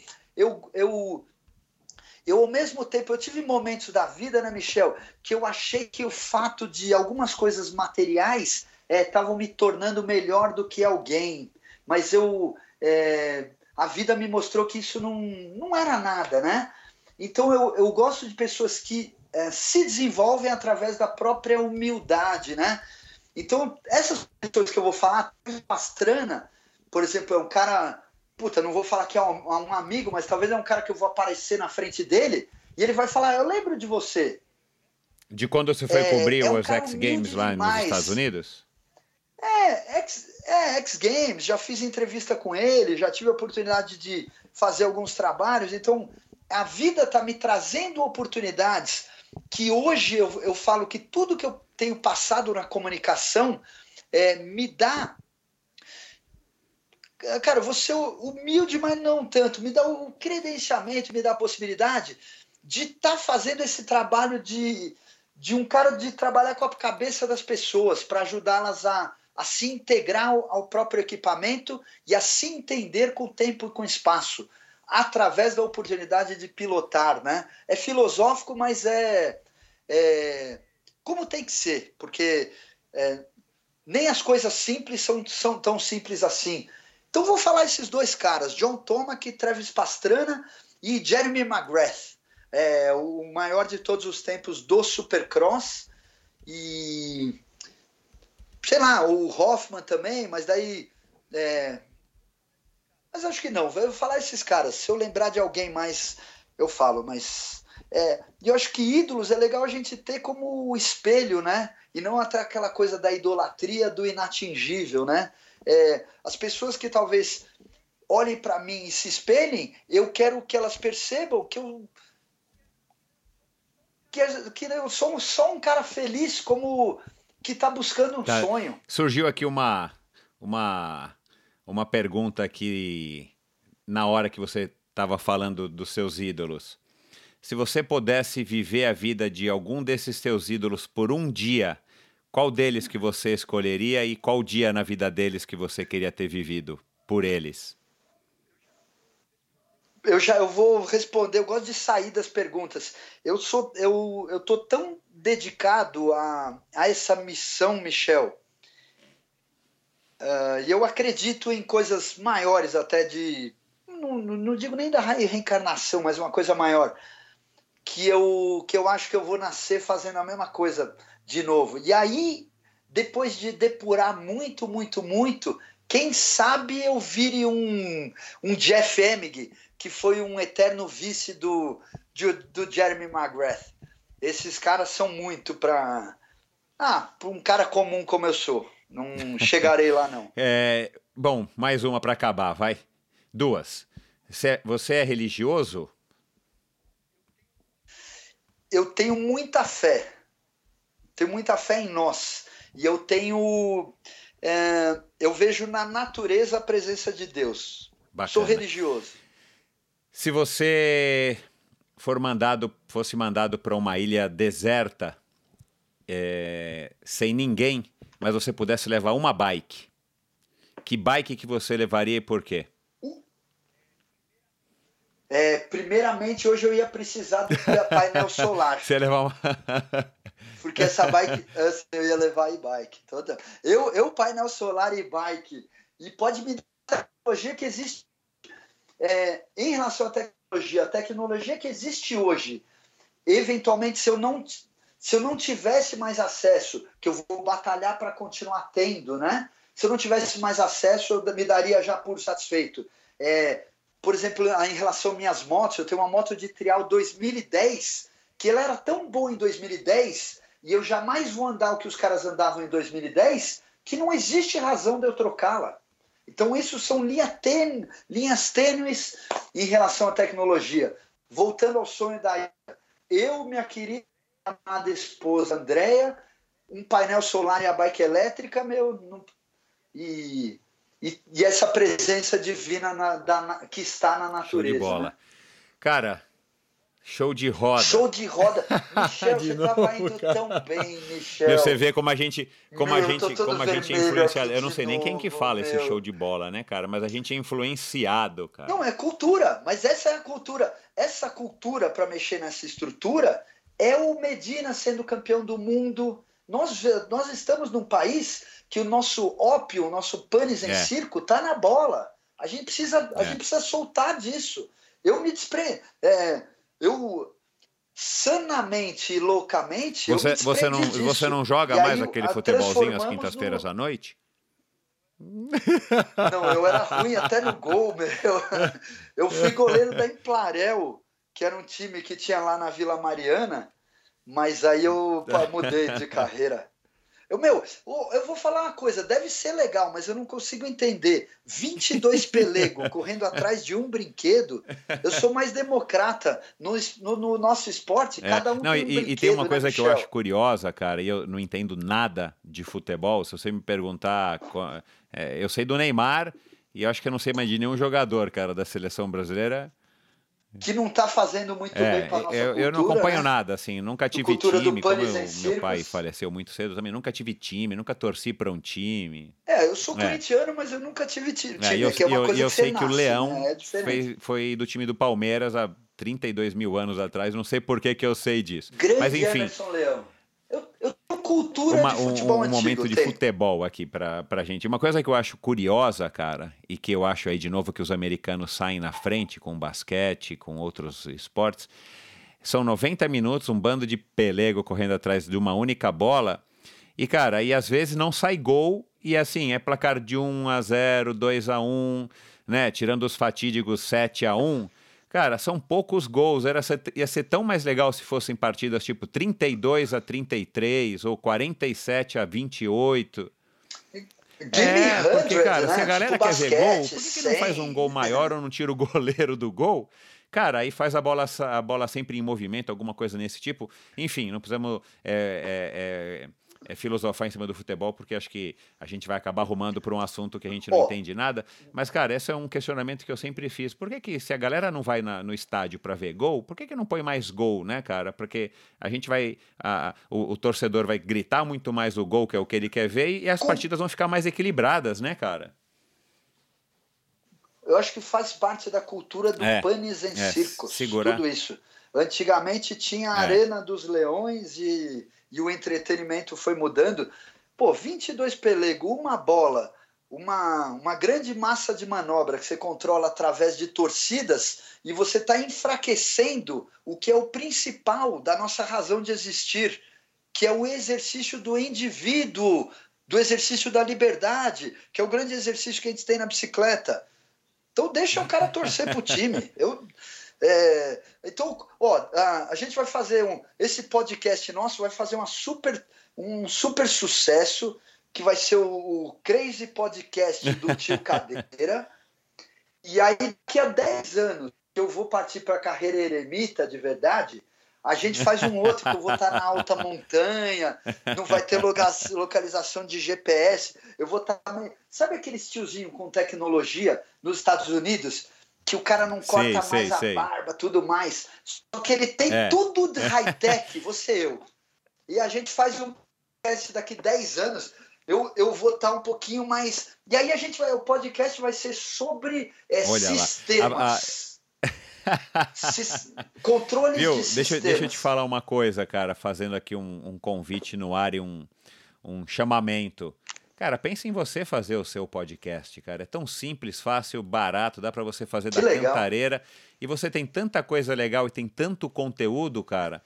E a, e, e a praticidade, né? Eu Porque você não precisa ter o vídeo, você não precisa ter essa estrutura que você sabe que precisa para fazer uma transmissão com, de vídeo. Você poderia, cara, pensar em fazer podcasts de 15 minutos, 20 minutos, meia hora, filosofando, pedalando, cara. Você leva o microfone e vai gravando enquanto você está fazendo o rolê para tentar transmitir a sensação do rolê para a galera. Acho que pode ser uma coisa bacana. Eu te dou toda a força do mundo, cara. Pô, que legal, que legal, que legal. Como eu te falei, né? Eu venho. É, a minha carreira como comunicador na TV veio mudando nos últimos anos, né? Então não é fácil para ninguém. Eu tive um programa na televisão, um bom programa na televisão, e eu era pago para isso, né? Então, pouca gente, talvez numa mudança tão rápida, vai virar youtuber. Só que em compensação, eu vou falar uma coisa para você. Sabe essa carreira de youtuber que hoje tá muito interessante, né? Pessoas vivendo a vida e fazendo um trabalho bem interessante. É, nós, é, afortunadamente, fomos pioneiros também dessa carreira, fazendo isso através do, da videoreportagem lá na década de 90, é, em relação ao esporte. Então foi um espaço que nós conquistamos na televisão fazendo isso. Então, é, para uma pessoa que, que trabalha na televisão e que viveu um tempo é, com um programa sendo pago para a televisão, eu diria que eu estou num momento ainda de transição.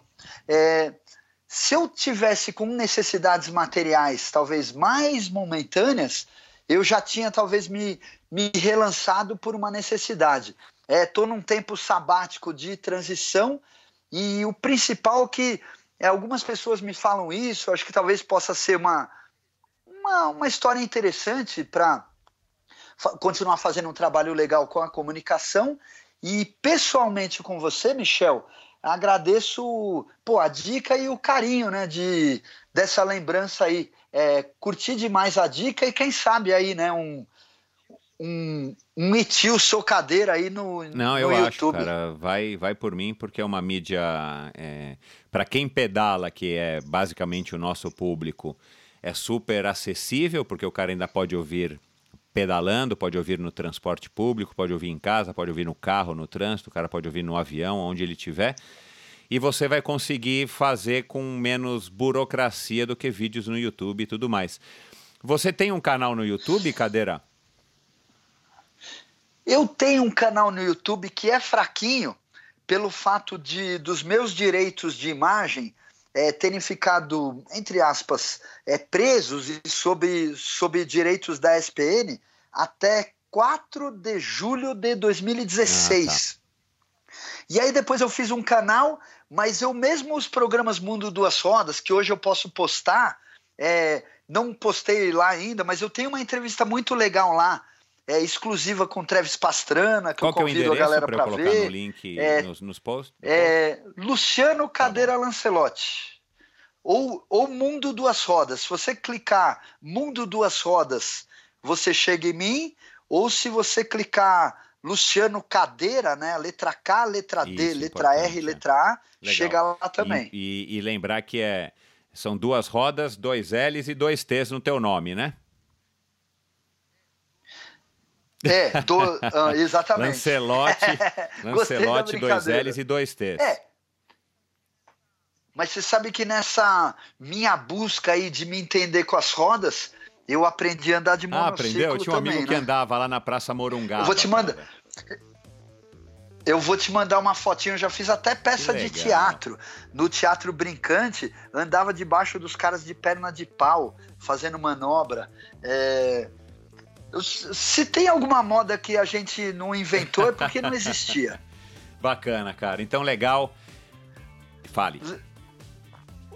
Legal demais, cara, Michel. Um Obrigado, hein? Parabéns aí pela tua história. É bacana essa tua visão é, sensível, né, cara? No, no, sem, sem fazer piada, sensível mesmo com relação à bike, que eu acho que o esporte precisa disso e, e os esportes que você adotou, que você escolheu, que você nasceu para praticá-los, com certeza é, tem mais tem mais esse ingrediente que faz a diferença e, e eu acho que foi bacana aí para todos nós, inclusive eu aqui, a, a, gente se aprofundar nessas duas horas de conversa e poder entender quem é o Luciano Cadeira Lancelotti, o que pensa e, e, e no que acredita e para onde vai. E o próximo passo, então, fica aí o desafio quem sabe ainda para 2019 e depois a gente conversa aqui fora do ar. É muito simples, cara. Pensa em num, num podcast que seja mensal, quinzenal, enfim. É, eu acho que vale a pena e, e, é uma mídia muito interessante. Vai crescer muito ainda no Brasil. Depois eu te mando aqui fora do ar algum, alguns dados e algumas pesquisas recentes. Mas é isso, cara. Brigadão, obrigado por ter cedido aí tanto do teu tempo. Parabéns aí por esse estilo de vida e a gente vai se encontrando por aí. Valeu, Michel, valeu. Fã do esporte, né? Dos esportes de ação, dos esportes com rodas em geral, triatlon e tudo mais, é, nós somos uma grande família. Isso é, é muito interessante. Então, é, eu, através dessas oportunidades de, eu chamo de crossover, né? Então, é, olhar um pouco para o esporte do outro e se colocar é, sensivelmente e aberto a essas oportunidades, acho que a gente vai é, fazer com que essas oportunidades que a gente tem, que a gente está tendo na vida, fiquem cada vez mais legal. Obrigado demais, Michel e Endorfina, por essa, por, por essa oportunidade e foi show de rodas falar com vocês. Bacana, cara. Um grande abraço e um bom ano aí para você. Valeu! Pois é, pessoal, mais uma conversa muito bacana. Você vê que o cara é inteligente, um cara conectado, um cara que, que vive de fato esse, esse mundo das duas rodas. Ele mesmo se intitula uma enciclopédia das duas rodas. O cara tem muita experiência no alto dos seus 51 anos. Então é um cara que, que tem uma história bacana. Que bom que a gente pôde, que eu pude compartilhar isso com vocês e que esse nosso bate-papo aí fluiu dessa maneira. Com certeza mais um podcast, mais um convidado aí que fica para a história do Endorfina. Espero que vocês tenham gostado. Se você é novo no Endorfina, está ouvindo aí justamente por conta é, do Cadeira, do Luciano Cadeira, bem-vindo ao Endorfina. Espalhem o Endorfina entre seus amigos, amigos de treino, colegas de profissão, familiares. É sempre um prazer estar tá recebendo novos ouvintes. E é isso, pessoal. É, vão no Endorfina BR no Instagram ou no meu site endorfinabr.com e deem a curtida, mandem um abraço lá pro Cadeira nas redes sociais dele. É muito legal o convidado também saber que vocês curtiram essa entrevista. E é isso. Um grande abraço e até a próxima semana. Valeu!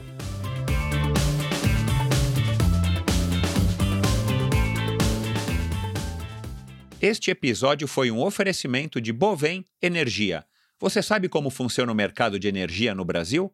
Você sabe que é possível comprar energia para sua empresa ou indústria? Que você também pode escolher de quem comprar esta energia, o que pode gerar uma economia substancial no custo final da sua produção? Conheça então a Bovem Energia. A Bovem é uma comercializadora de energia que também presta serviços de gestão e migração. Assim como meus convidados, para a Bovem, energia é um assunto muito sério uma empresa sólida e confiável, com profissionais experientes e treinados para lhe oferecer agilidade no atendimento, robustez e competência na condução dos negócios. Saiba mais em bovem.com.br. B O V E N.com.br.